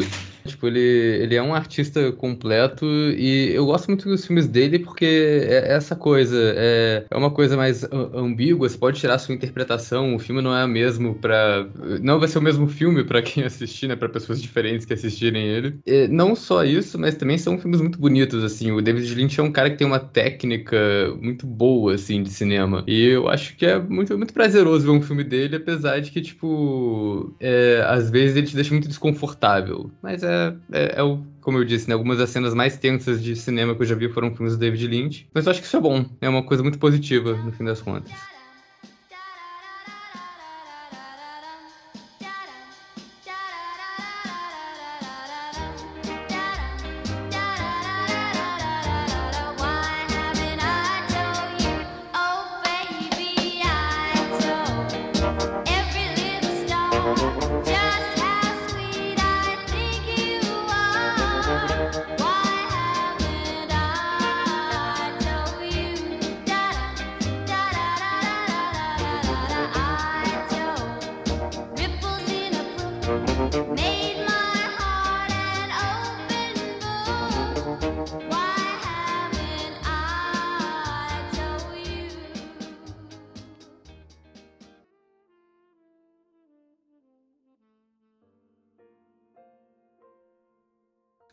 Comentar rapidamente sobre alguns curtas que eu já vi do David Lynch. Claro que não vou falar sobre todos, porque são muitos, mas queria falar especificamente dos primeiros, dos mais antigos dele, porque eu acho legal que eles têm um trabalho mais artesanal e que é que eu estava falando aqui, o Império dos Sonhos lembra um pouco eles, porque o Império dos Sonhos parece meio que uma colagem de vários estilos, várias abordagens, várias leituras ali, né? Ah, então, por exemplo, o primeiro curta que o David Lynch fez, é, ele era, ele começou como estudante de pintura, né? Então ele tinha esse interesse mais pela pintura. E ele fez um filme chama é, Six Men Getting Sick, que seria Seis Homens Ficando Doentes, que é uma, uma, uma coisa meio híbrida, parece que é um, meio que uma instalação, ele mistura pintura com filme, com animação, com escultura, que vem da vontade dele de ver uma pintura animada. E não tem nada demais, são pessoas, essas pessoas começam a vomitar, as figuras elas lembram um pouco é, as figuras humanas das pinturas do Francis Bacon, que tem aquela, coisa da violência, da sensação na representação da figura, uma figuração mais tensa, assim. Aí depois tem outro que ele fez, se chama é, The Alphabet, o Alfabeto, que é um curta mais experimental, que mistura animação com pixelation, e é uma coisa meio surreal a partir do alfabeto. Aí tem outro que chama é, The Grandmother, a avó. É, eu vi todos esses curtas num, num DVD que se chama, acho que é Os Seis Primeiros Curtas do David Lynch, alguma coisa assim. Aí esse da avó é uma história toda surreal. É um garoto que é maltratado pela família, e aí a, a família, os pais, né? Os pais meio que nascem do solo no início do filme, a partir da união das sementes, e aí eles geram um garoto, né? E aí o garoto vive lá solitário, nessa casa feia, suja. Os pais estão sempre discutindo e comendo, e aí às vezes o, pai dá umas surras no garoto porque ele faz xixi na cama, e aí ele meio que cansado, ele meio que pega uma semente grande, planta na cama dele, e ele vai regando a, a plantinha que vai crescendo, e de repente sai uma avó de dentro dessa planta, né? E a avó meio que acolhe esse garoto, tranquiliza ele dos pais infernais que ele tem, né? Só que aí tem, parece uma relação meio incestuosa que aparece ali entre o neto e a avó, e aí, tipo, você começa a pensar, nossa, mas essa avó é uma pessoa viva, é uma imaginação da criança, é porque ela, ela nunca aparece quando os pais estão, ela só aparece quando o garoto está sozinho, né? Enfim, é, é depois ele aparece visitando o túmulo, um túmulo que pode ser o túmulo da avó, enfim, é uma coisa toda super simbólica, se alguém tiver interesse em ver. Aí tem outro que é o The Amputee, que é uma mulher escrevendo com as pernas amputadas, e aí o Lynch é um enfermeiro que está tentando fazer um curativo. E aí tem outro que é, é até engraçadinho, que é uma coisa que mostra uma coisa que eu acho interessante no cinema do David Lynch, é que ele consegue fazer umas cenas de humor, assim, geniais, assim, muito mais engraçadas que vários filmes de comédia atuais. E aí tem um curta que ele fez que é o Cowboy e o Francês, uma coisa assim, que é um, mostra o choque de culturas entre os cowboys americanos e um, um cara francês. O cowboy é até o interpretado pelo Harry Dean Stanton, que é o um ator que ele utilizou bastante, né? E aí, por exemplo, você tem uma cena da Cidade dos Sonhos, né? Que o cara vai matar o outro lá, ele atira no aspirador de pó, aí estoura o saco. Então, assim, ele tem uma, mas ele tem um, sei lá, ele tem um senso de humor assim muito peculiar que eu acho que funciona bem, sabe? E até como ator, outro dia eu estava vendo no YouTube, por acaso desculpa, apareceu para mim recomendado uma cena lá que eu acho que é de uma série que ele está entrevistando aquele Louis C.K. e aí ele parece que é para contratar ele para fazer um um- apresentar um programa de humor. Aí ele falando, não, já passou uma semana e você não me fez rir uma semana. Ah, mostra aí que você é engraçado. Vai lá, go, funny. Vai lá, um, dois, três, go, funny. E tem uma cena no, num filme também que chama Lucky, que é um filme que foi dirigido pelo filho dele, inclusive, que também é estrelado pelo Dean Stanton, que ele fica lá falando sobre a tartaruga dele. Não, minha tartaruga sumiu, eu não sei para onde foi essa tartaruga, não sei o quê. E é uma cena muito hilária, né? E ainda mais pensar uma coisa também que eu acho hilária nele. Ele fez fez aquele desafio do Ice Bucket, não sei se vocês já viram esse desafio, que estava famoso uma época aí, e a pessoa tinha que jogar um balde de gelo na cabeça, e ele fez um que era um café gelado, né? Acho que ele jogou café gelado na cabeça. E aí tinha que desafiar outra celebridade. E ele desafiou o Vladimir Putin, que acho que não deve ter feito o, o desafio. E é bem legal esse, porque ele tem várias, ele tem vários interesses, né? E concordo aí com o que falaram, eu, eu espero também é, ver um longa do David Lynch de novo, né? Já se passou muito tempo desde que ele fez um longa, acho que ele tem que fazer um longa de novo. Ele está sempre ocupado com outras formas de expressões artísticas, ele já fez clipe de música, já gravou o show do Duran Duran, fez quadrinhos, enfim, só para concluir, eu, eu gostaria de contar rapidamente uma história sobre uma palestra que eu vi dele. Se não me engano, acho que foi, dois, sempre foi 2007 ou 2008. O David Lynch esteve aqui no, no Brasil, é, eu moro no Rio de Janeiro, no caso, e ele veio para uma série de palestras porque a, ele tem uma fundação, que, que é a Fundação David Lynch, que promove a, a meditação transcendental é, nas escolas. E aí ele veio para apresentar o projeto para a rede estadual. Inclusive, é, foi adotado em algumas escolas estaduais é, o, a, o ensino de meditação transcendental. É, o projeto que ele apresenta é que ajuda a diminuir a, a violência. Né? É um projeto que ele, por exemplo, ele, a fundação dele colocou esse projeto em escolas de, na periferia de Paris e ajudou a diminuir a violência é, nessas escolas. Né? E aí ele fez uma palestra, na época eu estudava cinema na, na Estácio, ele fez uma palestra na Estácio. E aí eu fui numa segunda palestra dele, que foi na Associação Comercial é, aqui do Rio. E aí che ele chegou atrasado, né? mas aí já foram adiantando. E estavam lá é, também presentes nessa, nessa palestra é, Carlos Alberto Parreira, para quem não conhece, técnico da seleção brasileira que trouxe o Tetra pra, da Copa do Mundo. Tinha um cara lá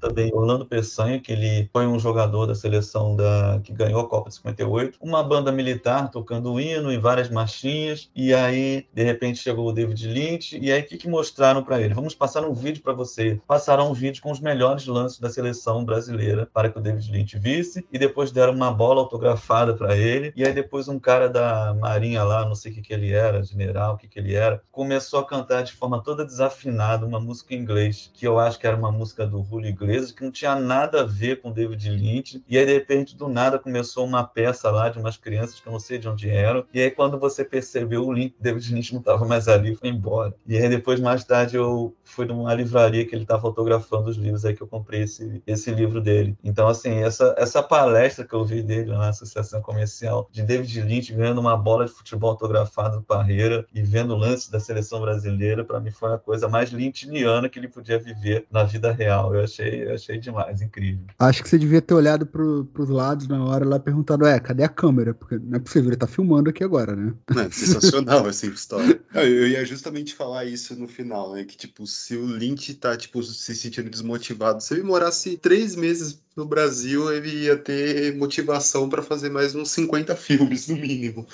A ideia ele ia ter com certeza, né? O que não falta aqui é, é surrealidade na nossa própria realidade. Não, eu lembro uma coisa que ele falou, é que ele ficou super impressionado com os túneis aqui do Rio. Ele achou os túneis incríveis e achou que é tipo, nossa, mas esses túneis são maravilhosos. É bem tá. né, cara? O cara pega um Google aleatório, assim, tanta coisa no Rio.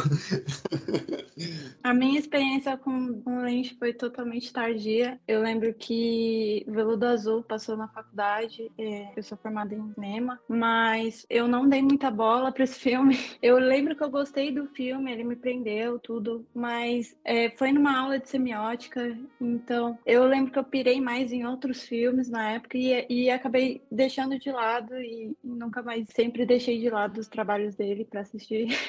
Então, e eu gosto muito do assunto, gosto muito dessa coisa de simbolismo, de, de signo. E então, eu tenho muita crença que às vezes um conteúdo ele chega só quando você está preparado, né? para receber. E eu acho que para esse episódio eu acabei assistindo muita coisa, lendo muita coisa, vendo muita coisa. E foi muito legal. É, foi uma experiência muito boa. Eu acabei amando muito é, se tornou um dos meus diretores favoritos. Então, foi muito bom esse episódio, assim, no sentido das pesquisas, de assistir tudo, de, de tentar. é, tentar interpretar, não, mas os, os devaneios que dá depois que você assiste os filmes dele. Então, acabou sendo uma coisa bem legal, assim. Até o sentido dos processos criativos que ele, que ele tem, eu achei, fiquei muito fascinada com isso. Então, só para concluir, tá desde 2006, né, sem lançar um, um longa-metragem. Seus projetos, assim como o Luciano comentou, é só na música. Ele tem um canal no YouTube que ele mostra todos os dias, é, ou quase todos os dias, as, as obras, as pinturas que ele está trabalhando, né? Ele já fez, vocês já comentaram que ele fez uma peregrinação aqui no Brasil, né? Falando sobre meditação transcendental. Eu queria muito, queria muito agradecer a todo mundo, né? É, o Gustavo do podcast do Cineclube 80, o Luciano do podcast Elementar e o Oswaldo do Trecheira Violenta. Muito obrigado por participar, foi muito legal, muito interessante. E se vocês quiserem passar as redes sociais para o pessoal seguir e acompanhar o trabalho de vocês. Muito obrigado pelo convite. A gente tá no YouTube com Trecheira Violenta, a gente tá também no Instagram, é, tem Trecheira Violenta, tem o meu pessoal também, Oswaldo Marque. E a gente também tem um podcast nas todas as redes de podcast por aí, que é o Trash Talks, o podcast da Trecheira Violenta, então sigam a gente lá. É, como já comentaram, eu às vezes eu participo lá do podcast Elementar. Eu também tenho um, Instagram e um TikTok que se chama Luciano Bulgarim Filmes, Bulgarim com N de nariz, no qual eu compartilho lá dicas de filmes, é, dicas de livros, também é, escrevo algumas críticas e também às vezes faço lives sobre filmes em geral também. Também escrevo umas resenhas no site Vivente Andante e é isso aí. Ah, tem um canal no YouTube também, Luciano Bulgarim, no qual também tem essas lives que eu também coloco lá e alguns curtas metragens que eu já fiz. E encerramos mais um episódio sobre esse multiartista que é o David Lynch. Quero agradecer mais uma vez aos convidados que super acrescentaram nesse episódio. Peço a vocês que estão nos acompanhando, nos ouvindo, para nos seguir nas redes sociais, no Instagram, o Oráculo Podcast. Lá a gente posta indicações dos oráculos, que seriam sugestões de filmes para vocês assistirem. Atualizamos sobre os episódios que estão sendo lançados e às vezes a gente coloca alguns spoilers de futuros episódios que estão por vir. Então, nos acompanhem lá e até a próxima. Funny how secrets travel on. I start to believe if I were to bleed. In sky the man shaves his hands held high. A cruise. Me, babe. A blonde leaf beyond, beyond, beyond.